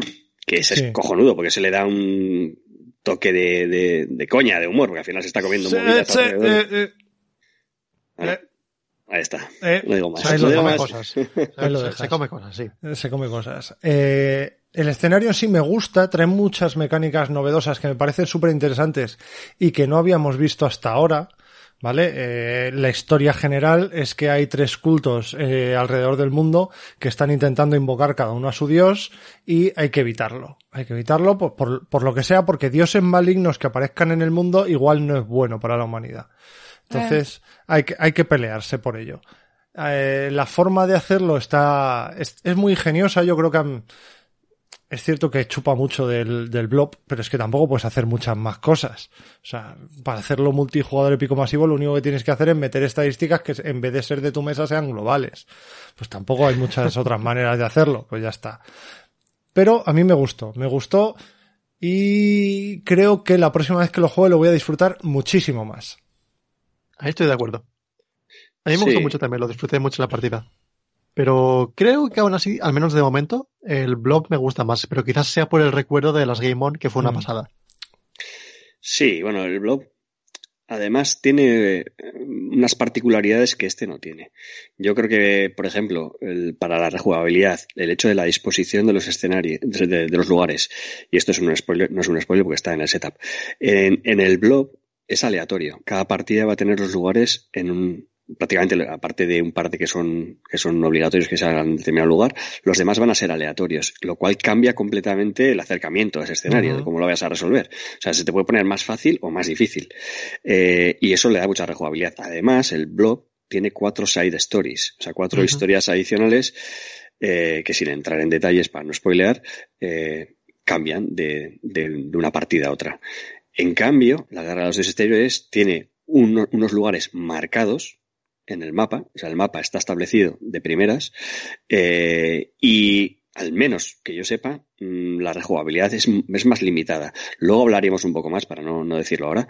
Eh, si hay, mm, puede cambiar de una partida a otra eh, el final, pero, pero bueno, no sé, no, no voy a decir nada más para no, para no spoilear hasta más. eh, antes de pasar a la sección con spoilers intermedios, eh, yo creo que sí, sí os lo deberíais comprar si tenéis acceso a él. Yo creo que os puede dar mucho rato de diversión y que las mecánicas nuevas puede que gusten mucho. No son muy atractivas jugarlas por internet, pero yo creo que en un multijugador épico masivo que se juegue en un futuro puede ser un escenario que dé, que dé mucho juego. Así que por mi parte, a tope por él. Sí, mira, yo lo he jugado dos veces en multi. Eh, las dos veces han sido con bastantes jugadores. La primera fueron, éramos noventa y pico en un evento mundial en inglés y luego la, esta ha sido veinte y pico. No lo he jugado nunca en una única mesa. Y mmm, la custre de Solo en Balda eh, mmm, se puso en contacto conmigo para preguntarme, hablaba con Owen y tal, y para pa preguntar a ver qué tal funcionaba en, en solo. O sea, para jugar el solo porque ellos, bueno, su podcast, si lo conocéis, sobre Balda, hablan principalmente de juegos para jugar uno tú solo. Uh -huh. eh, y lo recomiendo, por cierto. Y, y vamos lo, a estar esta semana. Lo, claro, ¿lo recomiendas por algo en especial? O... el, el, martes vamos, uh -huh. vamos, a, Alfred y yo ahí. Nos han invitado a hacer un, a un especial de, de Arkham. A, ver, a ver, lo contamos. No, no, nos han dicho nada. Nos han dicho eso presa todo. Y digo, bueno, pues nada, a ver a, ver a dónde vamos. Y, o sea, no hemos preparado nada. A ver, a ver lo que nos sale. Bueno, pues total, me preguntó esto. ¿Y, ¿Y, qué tal escala? Y le digo, pues mira, eso no te puedo decir, porque no lo he jugado. No lo he jugado en una mesa pequeña ni nada. Tengo ganas de jugarlo. Pero yo le recomendé. Le dije, yo visto, primero, como está el tema de los standalones, que en cuanto salen se, se agotan y luego la peña lo está vendiendo un pastizal en Wallapop por ahí, yo lo pillaría muy a mala, estás jugado el escenario. Si te gusta Arkham Horror y tal cual, ya te lo has jugado. Y si no es lo tuyo, lo vendes. A, y... a 20 euros, por favor. a 20 euros. y entonces, al de un par de días me dijo, hostia, lo he pillado, lo he jugado y me ha gustado bastante y tal. Pero había hecho una cosa mal, lo tengo que volver a jugar. Y lo volví a jugar y, y, y ya no le gustó. Ah, vale. No, me había dicho que le había, que le había gustado bastante, que había vuelto a palmar, pero que, que creía que, que, era un buen escenario para jugar uno solo. Y así que mira, la, la, única experiencia que conozco, un colega que también lo ha jugado en, en A4 y me dijo que también bastante bien. Así que mira, si tenéis dudas, pillarlo, siempre estés a tiempo de venderlo. Según lo que he visto en Discord y en Reddit, la opinión general es que funciona bastante bien como una sola mesa. Entonces, me sorprende, es que, la verdad. La verdad es que yo creo que eh, si en Laberintos de la Demencia era un juego, o sea, era un escenario que no escalaba bien, era la primera, la primera prueba en un multijugador así, más de cuatro, eh, creo que lo solucionaron bastante con el blog, que a ese nivel escala muy, muy bien, y en este aspecto parece que, que, que sigue escalando bien. Sí, sí, sí, sí que, los, que está haciendo un buen trabajo de testeo. Pues sí. Eh, vamos a pasar ya a la, a la zona de spoilers intermedios, ¿vale? Así que los que... Dime, Pepe. ¿Qué incluye la zona de spoilers intermedios? Incluye todo lo que se diga hasta que empiece la partida, es decir, toda la explicación de reglas, el setup del escenario, no nos vamos a meter, o sea, no vamos a decir, pues tal, tal bicho vas a tener que meter y no sé qué, no, pues te vamos a explicar las nuevas reglas porque vienen nuevas reglas y, y ya está, ya está, no, no vamos a decir nada más. Fantástico. ¿Vale? Eh, ¿Qué podemos decir? Eh, pues lo, que ya habíamos dicho, que es un escenario independiente, que tiene modo campaña. Reglas adicionales que están solo para este escenario. Una de las que me parece más interesante, y por, por, por, algo será la primera, son las facciones. Ya hemos dicho que había tres dioses que peleaban porque su facción les invocara en este mundo, y precisamente es una de las nuevas reglas. Y dice, este escenario presenta tres facciones en guerra, cada una de las cuales cuenta con sus propios conjuntos de enemigos, traiciones y cartas de plan. Estas eh, facciones se diferencian por su color azul, verde o rojo. ¿Vale? Te dice los nombres de las tres eh, sectas, de las tres facciones y te enseña unas fotitos de sus cartas. ¿Vale? Eh, no hay que calentarse más. la regla es esta. Ahora dice, a menos que se indique algo distinto, las cartas de facción funcionan como cartas normales, enemigos, traiciones o cartas de plan. Si los investigadores deben realizar una secuencia en orden de facción, primero se resuelve Primero resuelven la secuencia para la facción verde, a continuación resuelven para la facción azul y por último la resuelven para la facción roja. Este también es el orden de los planes, arriba, abajo, como se muestra durante la preparación. Y esto, es importante. Yo creo que eh, me da la sensación, después de haberlo jugado, que es como más equilibrado está. Que la, que la facción roja sea la última, pues por las características de esa, de esa facción, me parece que tiene sentido. Que esto se puede cambiar, por cierto. Creo que me parece que hay una norma que te per- no sé, yo no lo he leído, pero me, han comentado un par de personas que hay en un momento en el, en manual que te dice que tú puedes cambiar el orden para darle rejugabilidad. Pero sé. esto, esto es igual que como cuando usas cartas multitud y en vez de cartas tuyas pones otra cosa porque no te apetece, o te lo ha dicho la misma persona porque yo no me fiaría. Esa es una trujada que, yo- que yo me pensaba que, que lo habían dicho realmente y no, resulta que se lo sacaron de la manga a los de mi grupo de juego para, para jugar más cómodo. Qué sinvergüenza. En fin, tenemos las cartas de plan de cada facción y eso también es una nueva regla. Tenemos los planes de facción. Durante la preparación se forman tres mazos de plan distintos, uno para cada facción. Verde, azul y roja. Estos mazos de plan representan el regreso de cada facción en pos de- el progreso de cada facción en pos de sus objetivos.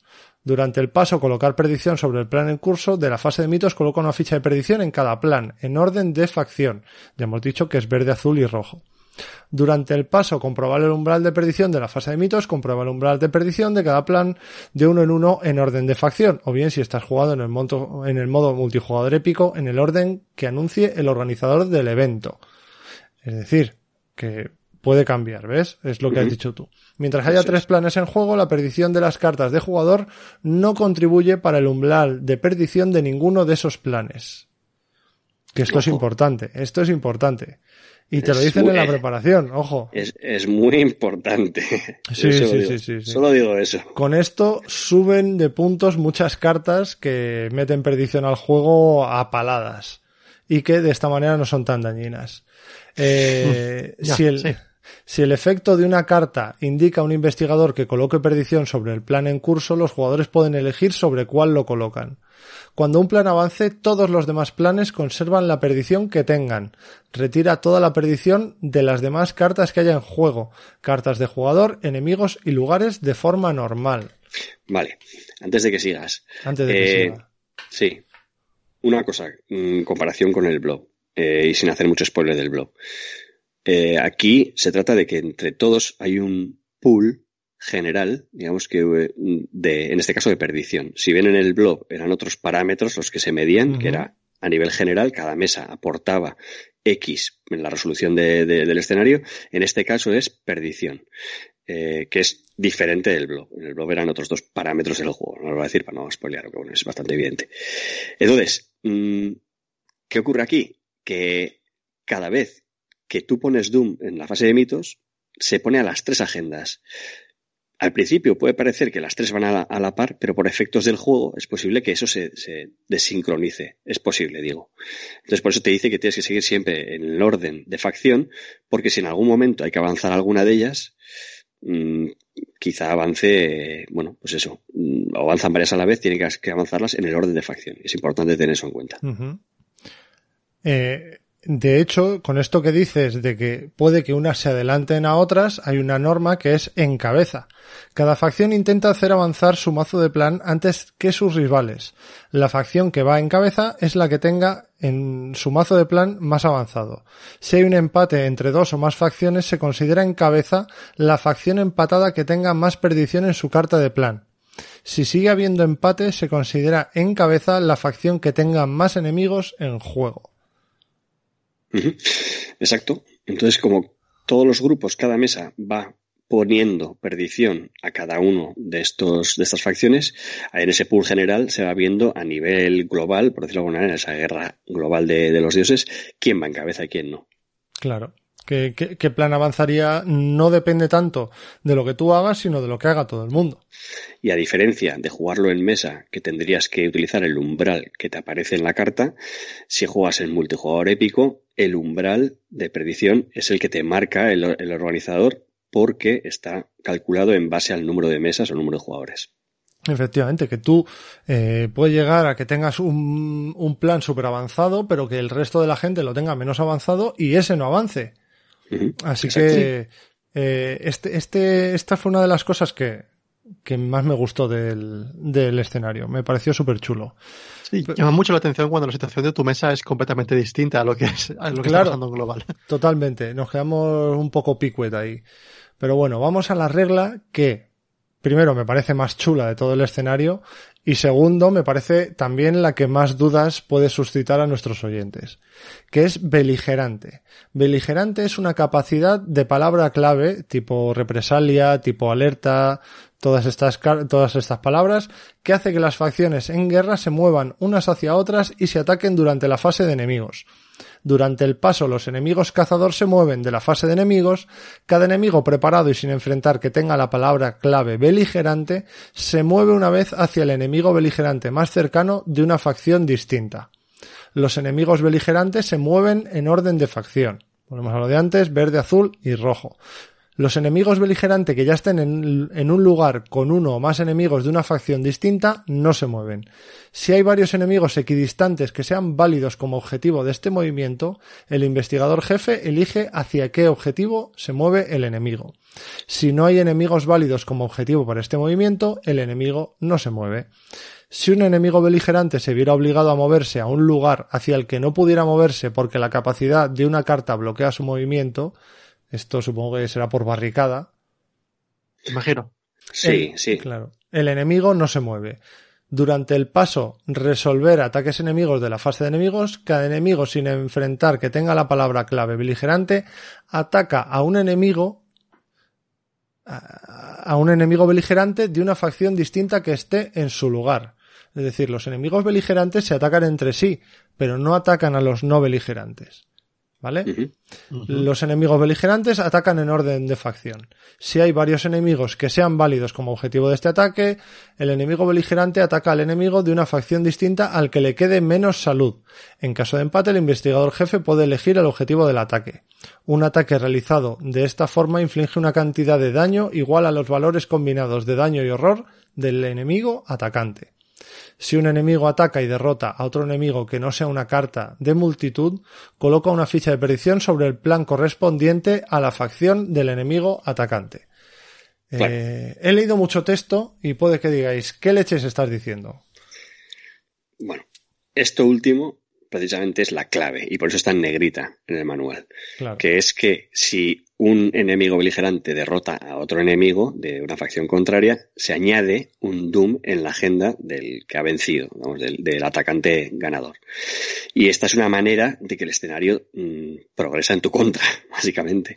O sea, hay que tener muy en cuenta. En un principio dirías, joder, pues se matan entre ellos, de puta madre, paso a recogerla, lo que, los restos. No, no, hay, hay que tener cuidado. Y además, es esa, esa clave de que mm, atacan al que menos vida tiene, en orden de facción, eso sí, eh, también es para intentar derrotarles y, mm, y eso, ir añadiendo esa predicción que te, que te va a venir en contra, obviamente. Eh, me parece flipante que por fin los enemigos se maten entre sí. A mí también. Me, me parece loquísimo. Eh, Sí, son, son muchas re- reglas las que has leído, son como Sí. 8 o 9 puntos, pero es todo súper intuitivo y todo tiene sentido, la verdad. ¿eh? O sea, Sí, a ver, eso por decir, una vez que tienes claro que en caso de empate eh, el que tenga menos vida y en caso de empate decides tú, ya está, no, no hay más. Exactamente, y lo de la barricada lo dicen, pues bueno, pues pa- por si se diese esa, esa circunstancia, pero Por si acaso. eso es. por si acaso. Eh, no sé, es que tampoco puedo decir mucho más sin hacer más spoilers, así que me voy a callar, ¿qué os parece? Vale. Bueno, de acuerdo. Eh, hay varios ejemplos en los que te dice, pues si esto pasa y esto pasa, pues pasa esto. Y ya está. Eh, luego hay un... ¿Os acordáis de las contramedidas del blob? Pues aquí tenemos las salvaguardas. Las salvaguardas permiten a los jugadores reducir la cantidad de perdición que se coloca sobre los planes. Cuando fuese a colocarse perdición sobre un plan, prevén la colocación de una cantidad de perdición igual a la cantidad de salvaguardias, salvaguardas que haya sobre ese plan. A continuación, retira del plan tantas salvaguardas como la cantidad de perdición que se ha prevenido. Pues ya está. Las contramedidas, las salvaguardas. Vale, la- aquí esto, traduciéndolo así sencillo, es un escudo. Básicamente, tú pones un escudo que te va a parar uno de perdición, un golpe de perdición. Entonces, cuando vaya, cuando fueses a poner uno de perdición en, en ese eh, plan en particular, no se pone.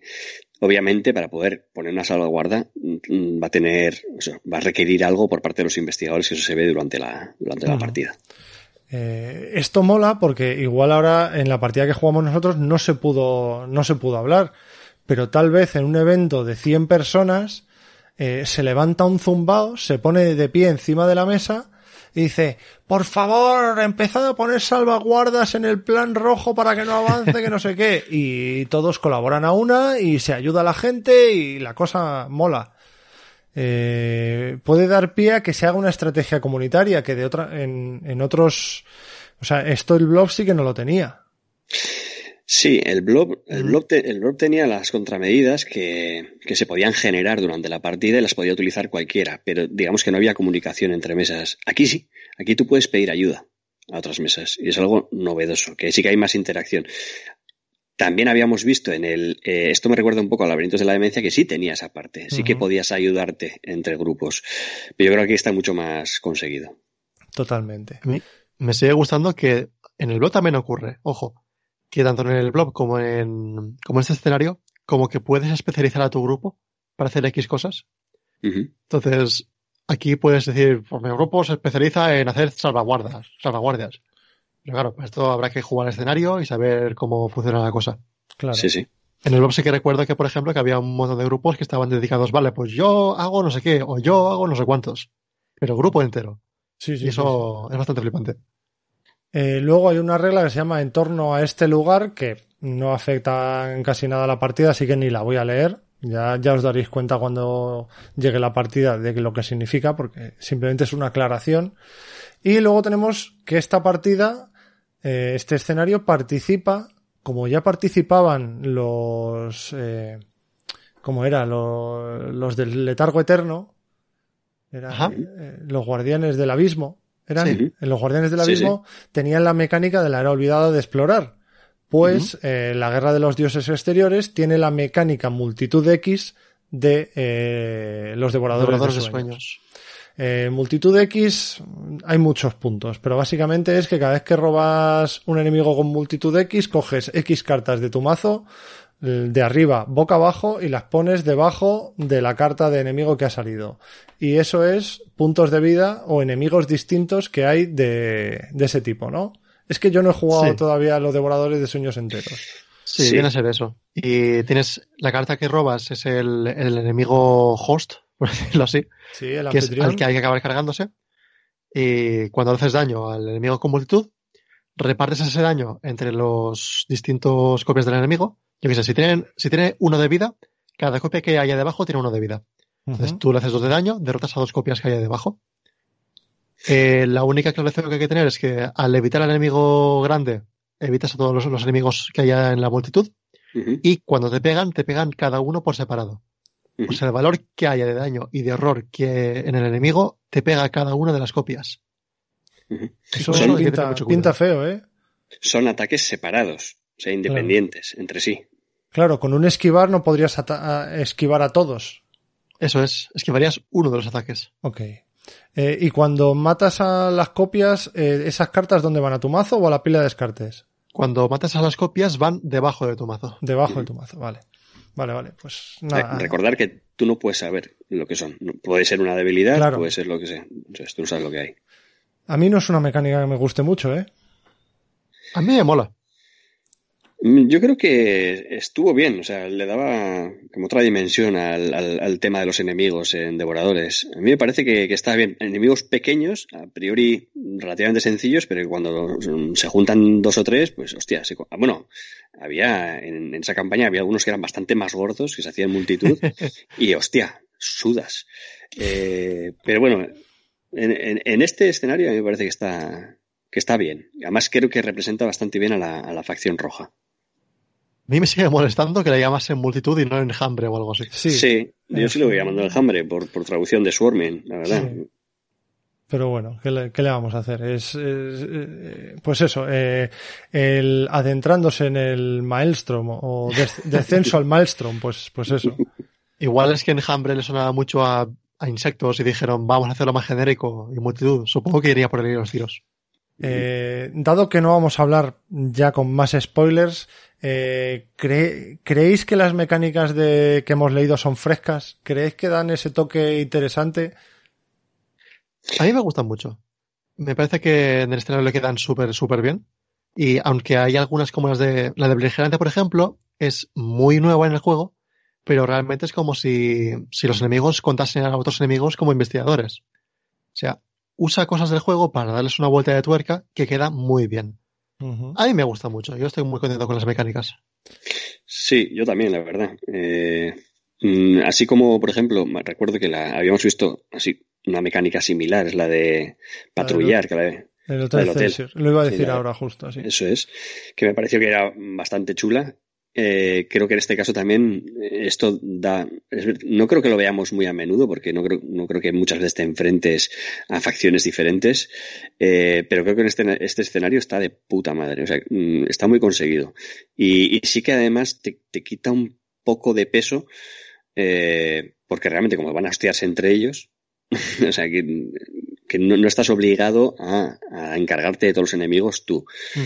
Eh, a nivel táctico, mm, creo que cambia bastante el acercamiento al juego, porque hay mm, bastantes enemigos diferentes de cada una de las facciones y, y el acercamiento es bastante Sí, diferente. cada uno es de su padre y de su madre, pero no es la primera vez que, que facciones se enfrentan entre sí o que enemigos matan a enemigos. Porque yo acabo de jugar en la campaña de Dunwich y en uno de los dos primeros escenarios hay enemigos que se Mm. zurran con enemigos.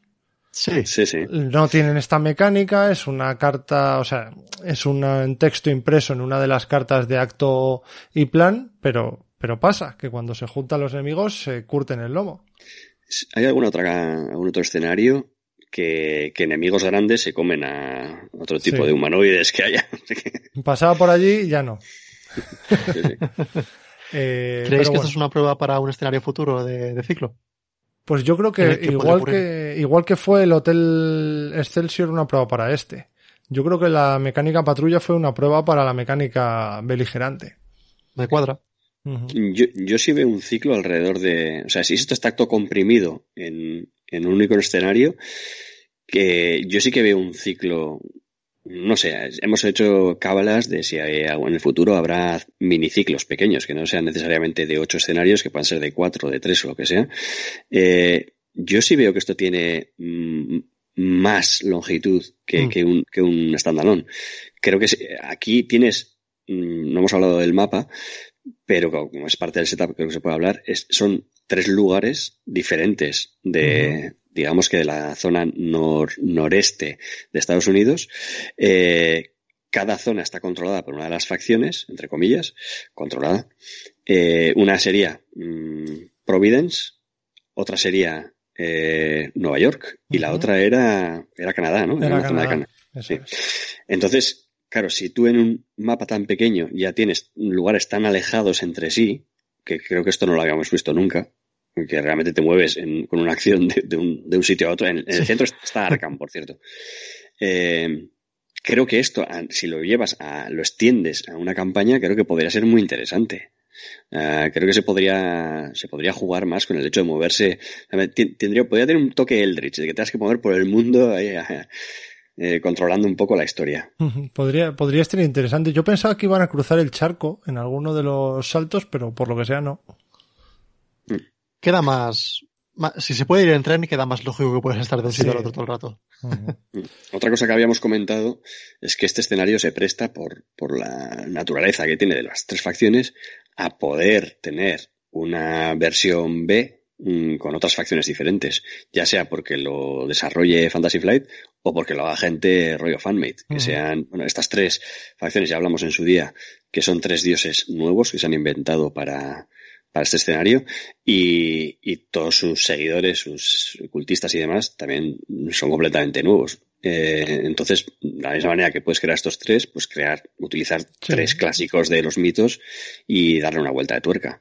Yo creo que para no liarse un poco con el lore original, creo que decidieron hacerlo así y así darle a cada uno una naturaleza en particular que además es, es bastante definida dentro de la partida. Cada, cada facción tiene, tiene su característica propia. Mm.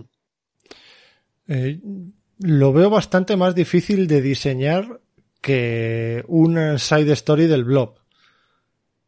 O sea, conseguir que cuadren para que más o menos los enemigos estén balanceados con las cartas de traición y tal, puede ser un jaleo serio, ¿eh?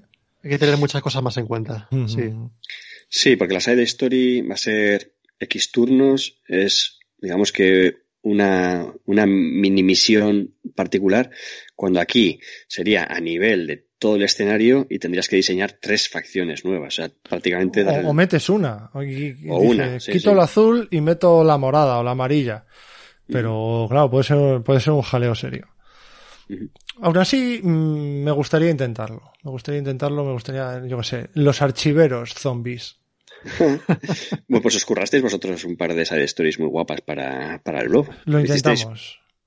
Yo no, no estuve, pero, pero yo las leí así y me pareció que eran bastante interesantes. Una Alfred y otra tú, ¿no? Eh, creo que un para Alfred y yo una. Ah, así que nada. Eh, vamos a pasar ya a la parte full spoilers, donde no nos vamos a morder la lengua, porque os juro que me está, o sea, es como el otro día con Antonio Runa, mm, tengo ganas de decir muchas cosas y no puedo decirlas, así que por favor, si ya no queréis saber absolutamente nada de la partida que jugamos, ni de cómo funciona el escenario ya con detalle, desconectad ahora, chicos. Eh, y bueno, qué maravilla, ¿eh? eh yo creo que es un escenario maravilloso, me lo pasé fenomenal, creo que los enemigos son súper temáticos, me jode mucho que sean indiferentes, porque los que son beligerantes son, son, además indiferentes. Sí, los enemigos tardas un montón en encargártelos porque te gastas muchísimas acciones en ello. Es jodida, la, está jodida la cosa, pero es, es muy curioso. Sí, bueno, antes supuestamente no, no, podemos hacer spoilers. Yo he dicho que realmente sí que te libera un poco el hecho de que los beligerantes ataquen entre ellos. No habíamos dicho que son indiferentes por ese motivo, es porque tú estás un poco más ahí, pueden pasar por el lado tuyo y no pegarte, lo cual cambia un poco el acercamiento de, eh, habitual de, de, los investigadores hacia, hacia los enemigos, que pasan de ti, o sea, van a hostiarse entre ellos. Que es curioso, porque dices, hostia, hay momentos que dices, voy a evitarlo porque no quiero que, que, se añada más perdición. Y otros momentos que dices, joder, de puta madre que se maten entre ellos, tengo otras cosas que hacer de las que ocuparme. Y, y nada, daros. Y dices, bueno, pues que ahí se añade uno de perdición y ya está. O sea, es un mal menor. Ese es el, el, problema que se ve cuando estás jugando en multi-multi, que el umbral de predicción es tan alto eh, que dices, bueno, añade uno de predicción. Total, son no sé cuántos, treinta y pico, lo que sea pues no pasa nada. Pero no, no es, un, eh, es, un, riesgo. Yo creo que por eso tengo ganas de jugarlo eh, una partida de a cuatro para ver cómo, cómo resulta eso, porque entonces el umbral sí que es mucho más cercano y lo ves. Totalmente. Claro, es que si tú piensas eso, pero el resto de mesas también, pues se va sumando. Claro, es un poco el efecto blob. Ahora sí que yo creo que estamos full spoilers. Podemos decir que los parámetros en el blob son pistas, un pool común de pistas, que todos los investigadores van sacando pistas y van poniendo, ¿eh? las vas diciendo al organizador, y un pool común de daño, porque hay que agarrarse a, a, esa, a, esa, entidad. Entonces hay que hacer el daño entre todos. Entonces es lo que se va midiendo. Y en este caso, el, el hecho de medir eh, la perdición, creo que, pues eso, contrarresta un poco. Sí que es la, el mismo concepto del blob, pero utilizando otro parámetro. Y no una perdición. Se miden tres perdiciones que pueden ir de maneras diferentes avanzando. De hecho, es, es más, cartas de encuentro van a hacer que determinada facción normalmente pueda obtener, por lógica o por mm, más, más predicción que otra. Y, de hecho, de las partidas que yo he jugado, las en las dos la misma facción había salido venciendo, no voy a decir cuál, pero eh, con otros dos o tres colegas que he hablado, eh, casi siempre, me parece que solo una persona, la Custre precisamente, me ha dicho que, que, que, en su caso era uno diferente, pero yo de cinco experiencias, cinco la misma facción. O sea, eso ya dice, ¿En serio? dice algo, sí, sí. Joder. Igual debe ser que esa facción gana mucho cuando, cuando juega la gente en la primera partida o algo así. Puede ser, puede ser, sí, sí. Eh, es cierto que yo he notado, o al menos esa es la idea que tengo, que tiene pinta de que según conoces el escenario se te va a hacer más fácil, pero no, sí. no a nivel normal, ¿vale? Sino a, nivel, exagerado. A nivel exagerado. O sea, el hecho de que llegues y según llegues pongas un atajo mejorado en el lugar central va a ahorrar muchísimas acciones. El hecho sí. de que sepas que tienes que llevar cartas que sean capaces de enfrentarte a varios enemigos de una sola acción va a hacer que ahorres muchas acciones. Y el hecho de saber que mínimo dos de tres tienen que ir full a reventar cabezas va a hacer que ahorres muchas acciones también. Eso es muy Sí. importante que lo vimos porque hay muchísimos enemigos que no dejan de salir. Vienen en sitios muy distintos a los que estás tú ahora. Teníamos nosotros solamente de full pegar a Ulises, que llevaba Tony Morgan, que no lo hemos dicho en ningún momento. Mm. De verdad. Y claro, para todos los enemigos que había se las vio bastante canutas. Claro, y además Sí. salían un montón y se le acababan las recompensas. Sí, Sí. Es lo malo de Tony Morgan en partidas largas, eh, que te puede pasar. Eh, pierdes un poquito de fuelle. y luego, aparte, donde no controlas tú, que puedes decir, le pongo una recompensa, pero dices, bueno, pues ya le voy a matar después, ya iré yo, soy el guardián. Pero es que, hostia, se, se lo ha cargado otro a la otra facción y palmas la recompensa. Entonces, claro, se da esa, esa circunstancia. Una de las cosas que, que antes hemos hablado, y esto es un spoiler, eh, estamos en full spoilers, pero es lo que decíamos antes de, no, el Doom que tengas en las cartas no se añade al global. Eso es lo que te dicen las instrucciones. Luego te vas a la carta de acto y por eso yo modifiqué mi mazo, porque te dice, cuando cualquier cantidad de predicción se ponga en una carta de jugador, pon esa carta, eh, o sea, pon esa cantidad de predicción en, en cualquier agenda. O sea, cualquier plan.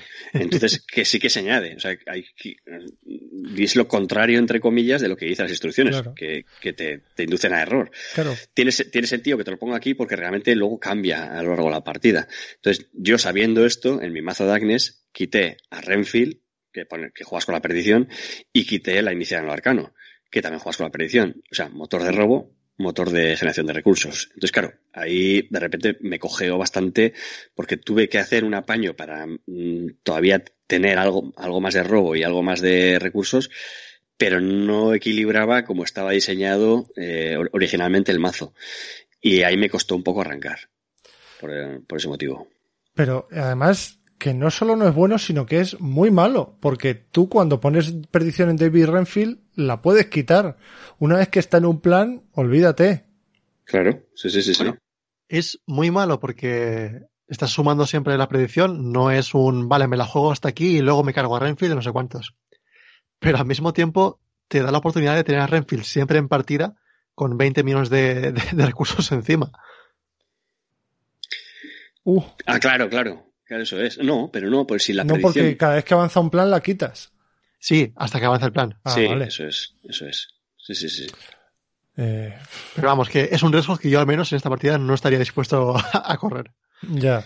Eh, yo sentí, como buscador de pistas que era con Úrsula, que no sé si la sensación es que había pocas o que las pistas no eran tan épicas como el resto de la partida. No sé si me bus- estoy explicando. A ver, el buscar pistas como era, como es algo que no se rellena, igual que en el blob, en el blob se rellenaban, Hmm. te daba esa sensación a lo mejor de, vale, he vaciado este sitio, pues ya no tengo que volver aquí hasta que... Ya, y, que y tenían un objetivo y tal, no sé, sentí como que sí, cogí alguna pista por ahí. Es cierto que es mucho más sencillo, porque la mayoría de enemigos son indiferentes, con lo cual tú vas tranquilamente cogiendo tus pistas, no te pasa nada hasta que no sale un bicho gordo que, y tal, ya, ya llamas, Uli, ven. Y, y ya viene Uli, pero, pero es muy cómodo coger pistas, pero no sentí que fuera algo determinante y, pues, y si no coges las pistas no puedes ganar la partida y es lo que hace avanzar el acto y todo. Pero no sé, no lo sentí como épico como otras veces. Mm, Yo creo, y esto sin haberlo jugado en una única mesa, y es una sensación mm, que tengo que, que contra- o sea, que- que comprobar, que eh, nosotros conseguimos las pistas para poder haber avanzado y podíamos haber resuelto el escenario si hubiésemos ido a una única mesa. Pero claro, como jugábamos en multi, todo eso que habíamos hecho daba igual, porque si, si no son todas las mesas los que lo consiguen, tienes que pasar a, ese, a ese final de escenario que es diferente. En cambio, si hubiésemos sido nuestra única mesa y hubiésemos sacado esas pistas, automáticamente resuelves ese escenario y chao. O sea que, mm, bueno, automáticamente tienes que haber llegado hasta ese punto. Pero que no se da ese epílogo final, que es el de después, tampoco lo, no sé si deberíamos decirlo, ¿no? Eh, entonces, pues, el, el, el pillar esas pistas y pillarlo a tiempo puede ser determinante para resolver el escenario de la mejor manera posible. Eh, Esa es la sensación que, que me da. Pero sí es verdad que, que, que- igual no entiendes hasta cierto punto el- narrativamente el motivo de, de buscar las, las pistas a qué se refiere. O sea, o en- de qué manera afecta en, en la narrativa del escenario. Eso sí que es Sí. verdad que, que igual queda un poco más difuminado. Sí, además luego con lo de con lo de colocar alrededor tienes que poner las pistas que hayas conseguido alrededor de un portal para sellarlo y que no venga el primigenio. Y es cierto que eso, si no lo consigues, se va el escenario a la mierda y es cuando a ver, yo entiendo que todo el mundo que está escuchando esto ha jugado al escenario y si no, pues que se vaya, lo juegue y siga a partir de este minuto. Si no cierras el, el portal, viene el monstruo. Es que es así, es así es en todos los juegos de las Arkham Files. Pues nos vino el primigenio, nos vino el primigenio el azul, ¿no? El azul. Y sí, sí. no- nos tuvimos que enfrentar a él, ese es, y nos dio por el Enus. A nosotros nos dio bastante bien el enemigo tocho. Sí, Sí. Le, hici- le hicimos un porronaco de daño a ese, ese bicho. Claro, porque éramos cuatro, colocamos 24 pistas alrededor. Por cada pista le hacías 24, creo que era, ¿no? Sí, 20 sí me parece que sí. 6 por, Sí, de- del sí. lugar, o sea, el, el portal lo conseguimos sellar nuestro, nuestra mesa. Claro. Entonces, al tener las 24 pistas alrededor, esas pistas las puedes utilizar para hacerle daño. Haciendo pruebas de libro o de cabeza, si no me equivoco. Entonces, claro, si superabas por X, en vez de hacerle dos de daño por cada pista, le hacías tres.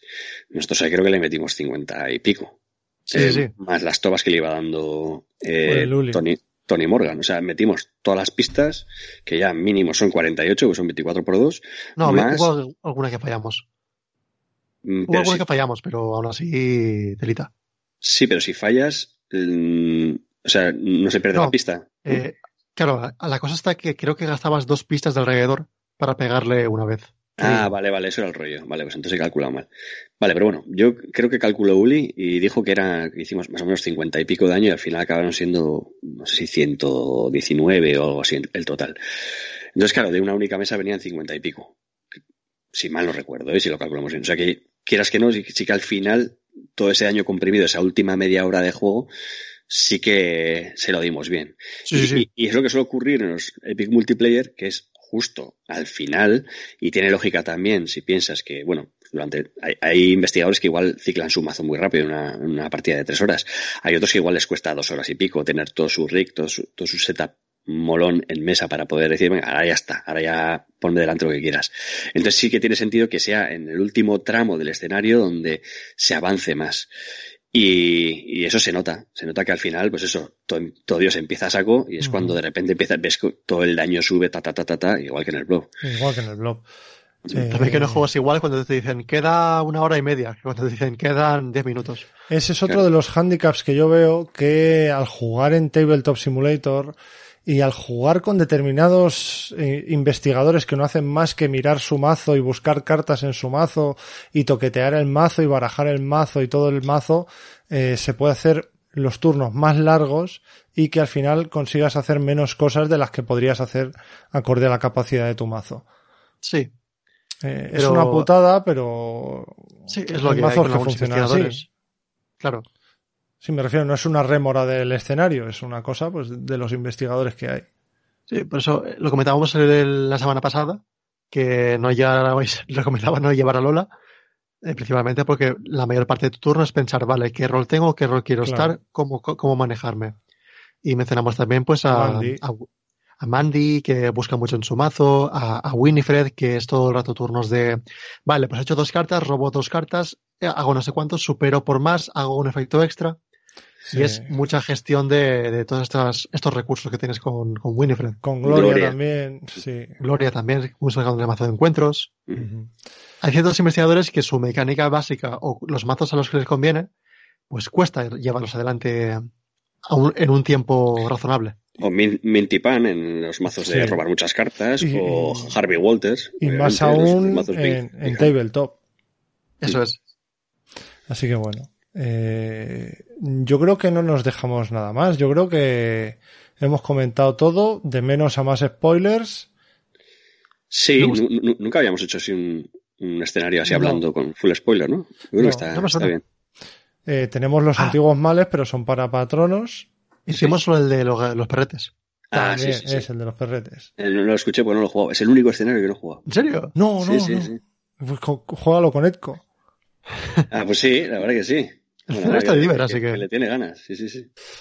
Eh, Me gustaría ver cómo es un, un grupo que va full a hacer salva- salvaguardias en este escenario.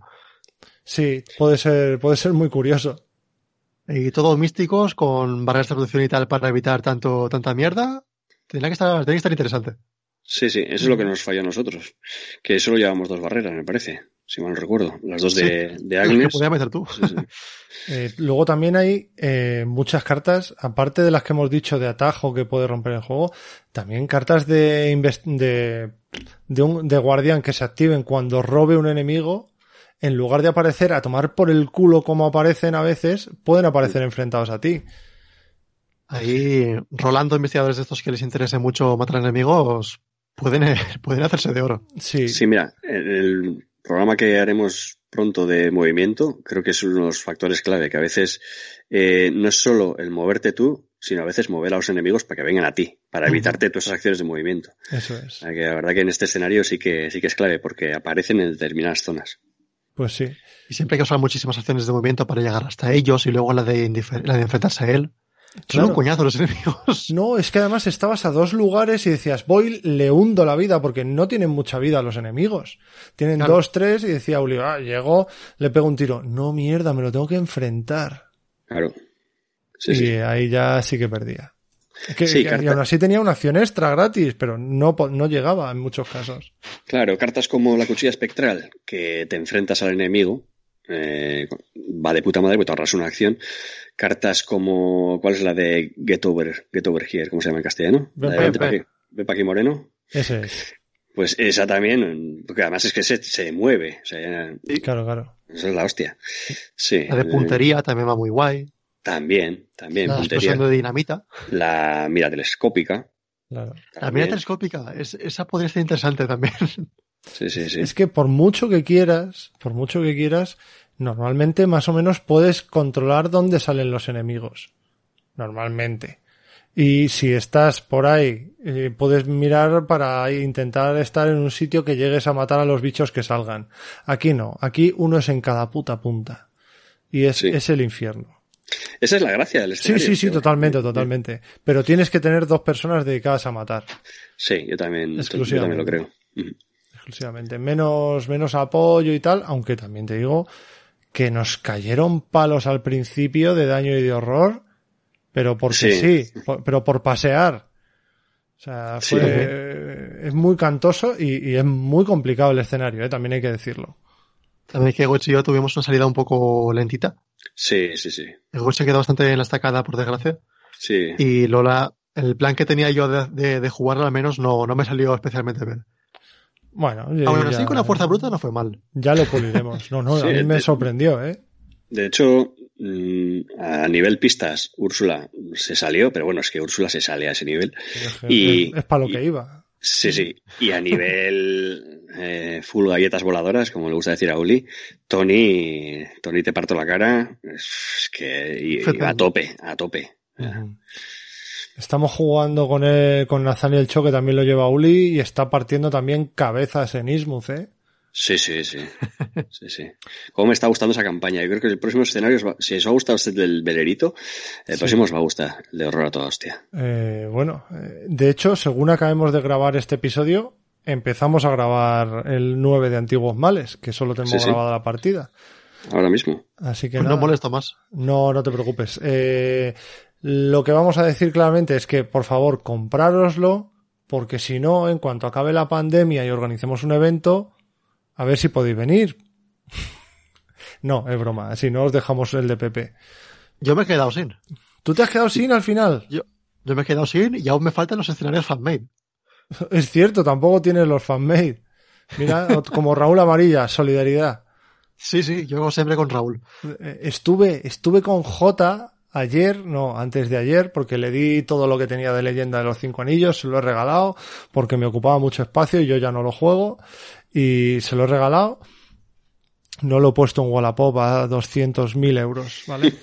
Porque Eh, no te lo compran ellos. claro, nadie quiere eso.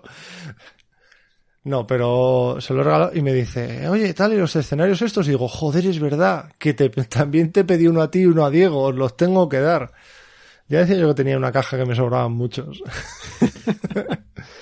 Bueno, eh, te daré los tuyos. A ver si... ¿Qué más te debo? ¿También te debo tapete? No me... Sí, tapete también. También te debo tapete. Eh, perfecto. Pues nada, ya, ya te lo daré. Eh, Con mazo a la derecha. ¿Eh? Con mazo a la derecha. Pues no sé si estarán, no sé cuáles tengo aquí. Y si no, hay más en casa de Alfred. Ya iremos a por el tuyo. Eh, antes de irnos, y aunque ya no haya nadie escuchándonos, porque entiendo que muy poca gente habrá jugado a este escenario, eh, voy a, voy a saludar a nuestros archiveros mayores. A, a ver si me troleas. Ah, no, a ver si me trol, a ver si, es que, es que fíjate, eh, fíjate, el Javito, el nombre. ¿Saben que estamos grabando? no, no, el Javito se llama a ver si me trolca otra vez, que yo creo que se ha equivocado de letra. Porque trolca no es una palabra muy normal. Pues así que vamos a saludar a, a ver si me trolca otra vez a Adrián Meizoso, Adrián Sandoval, a Gente Chus, Alba Galindo, Daniel Pino Gallardo, David Torres, David Valcarce, Eduardo González, Enrique, Francisco Franco Eslava, Francisco Jesús Carrillo Contreras, Gadio, Galcur, Gonzalo Campoamor, Güemeguil, Helenística, Irgun, JB, Joja, Jorge Mora Velasco, José Luis Ortiz Sánchez, José María Martínez, que, que nos pone ahora entre paréntesis Alfa Crau, que debe ser, yo que sé, su, su nick o algo, igual pinta y esa es su firma. No sé, especifícanoslo, José María. Tenemos a José Ramón Rodrigo Roldán, a Juan Veloso, a Juan Josogues, a Cortatu, a Luis Felipe, a Manuel Jesús, a Miquel de la Mata, a Moadif, Najirom, Necotrejo, Perichip, Rafa Barranco, Raskolnikov Antev, Silaén, Takun, Vidania y Óscar Tabernero. Muchas gracias a todos, muchas gracias a los que habéis aguantado hasta el final del episodio, muchas gracias Egoitz, muchas gracias Pepe y a vosotros nos vemos en el episodio número 7. Hasta la próxima, investigadores. Venga, un saludo. Y ya sabéis investigadores, a los enemigos beligerantes se les ataca por detrás y por delante.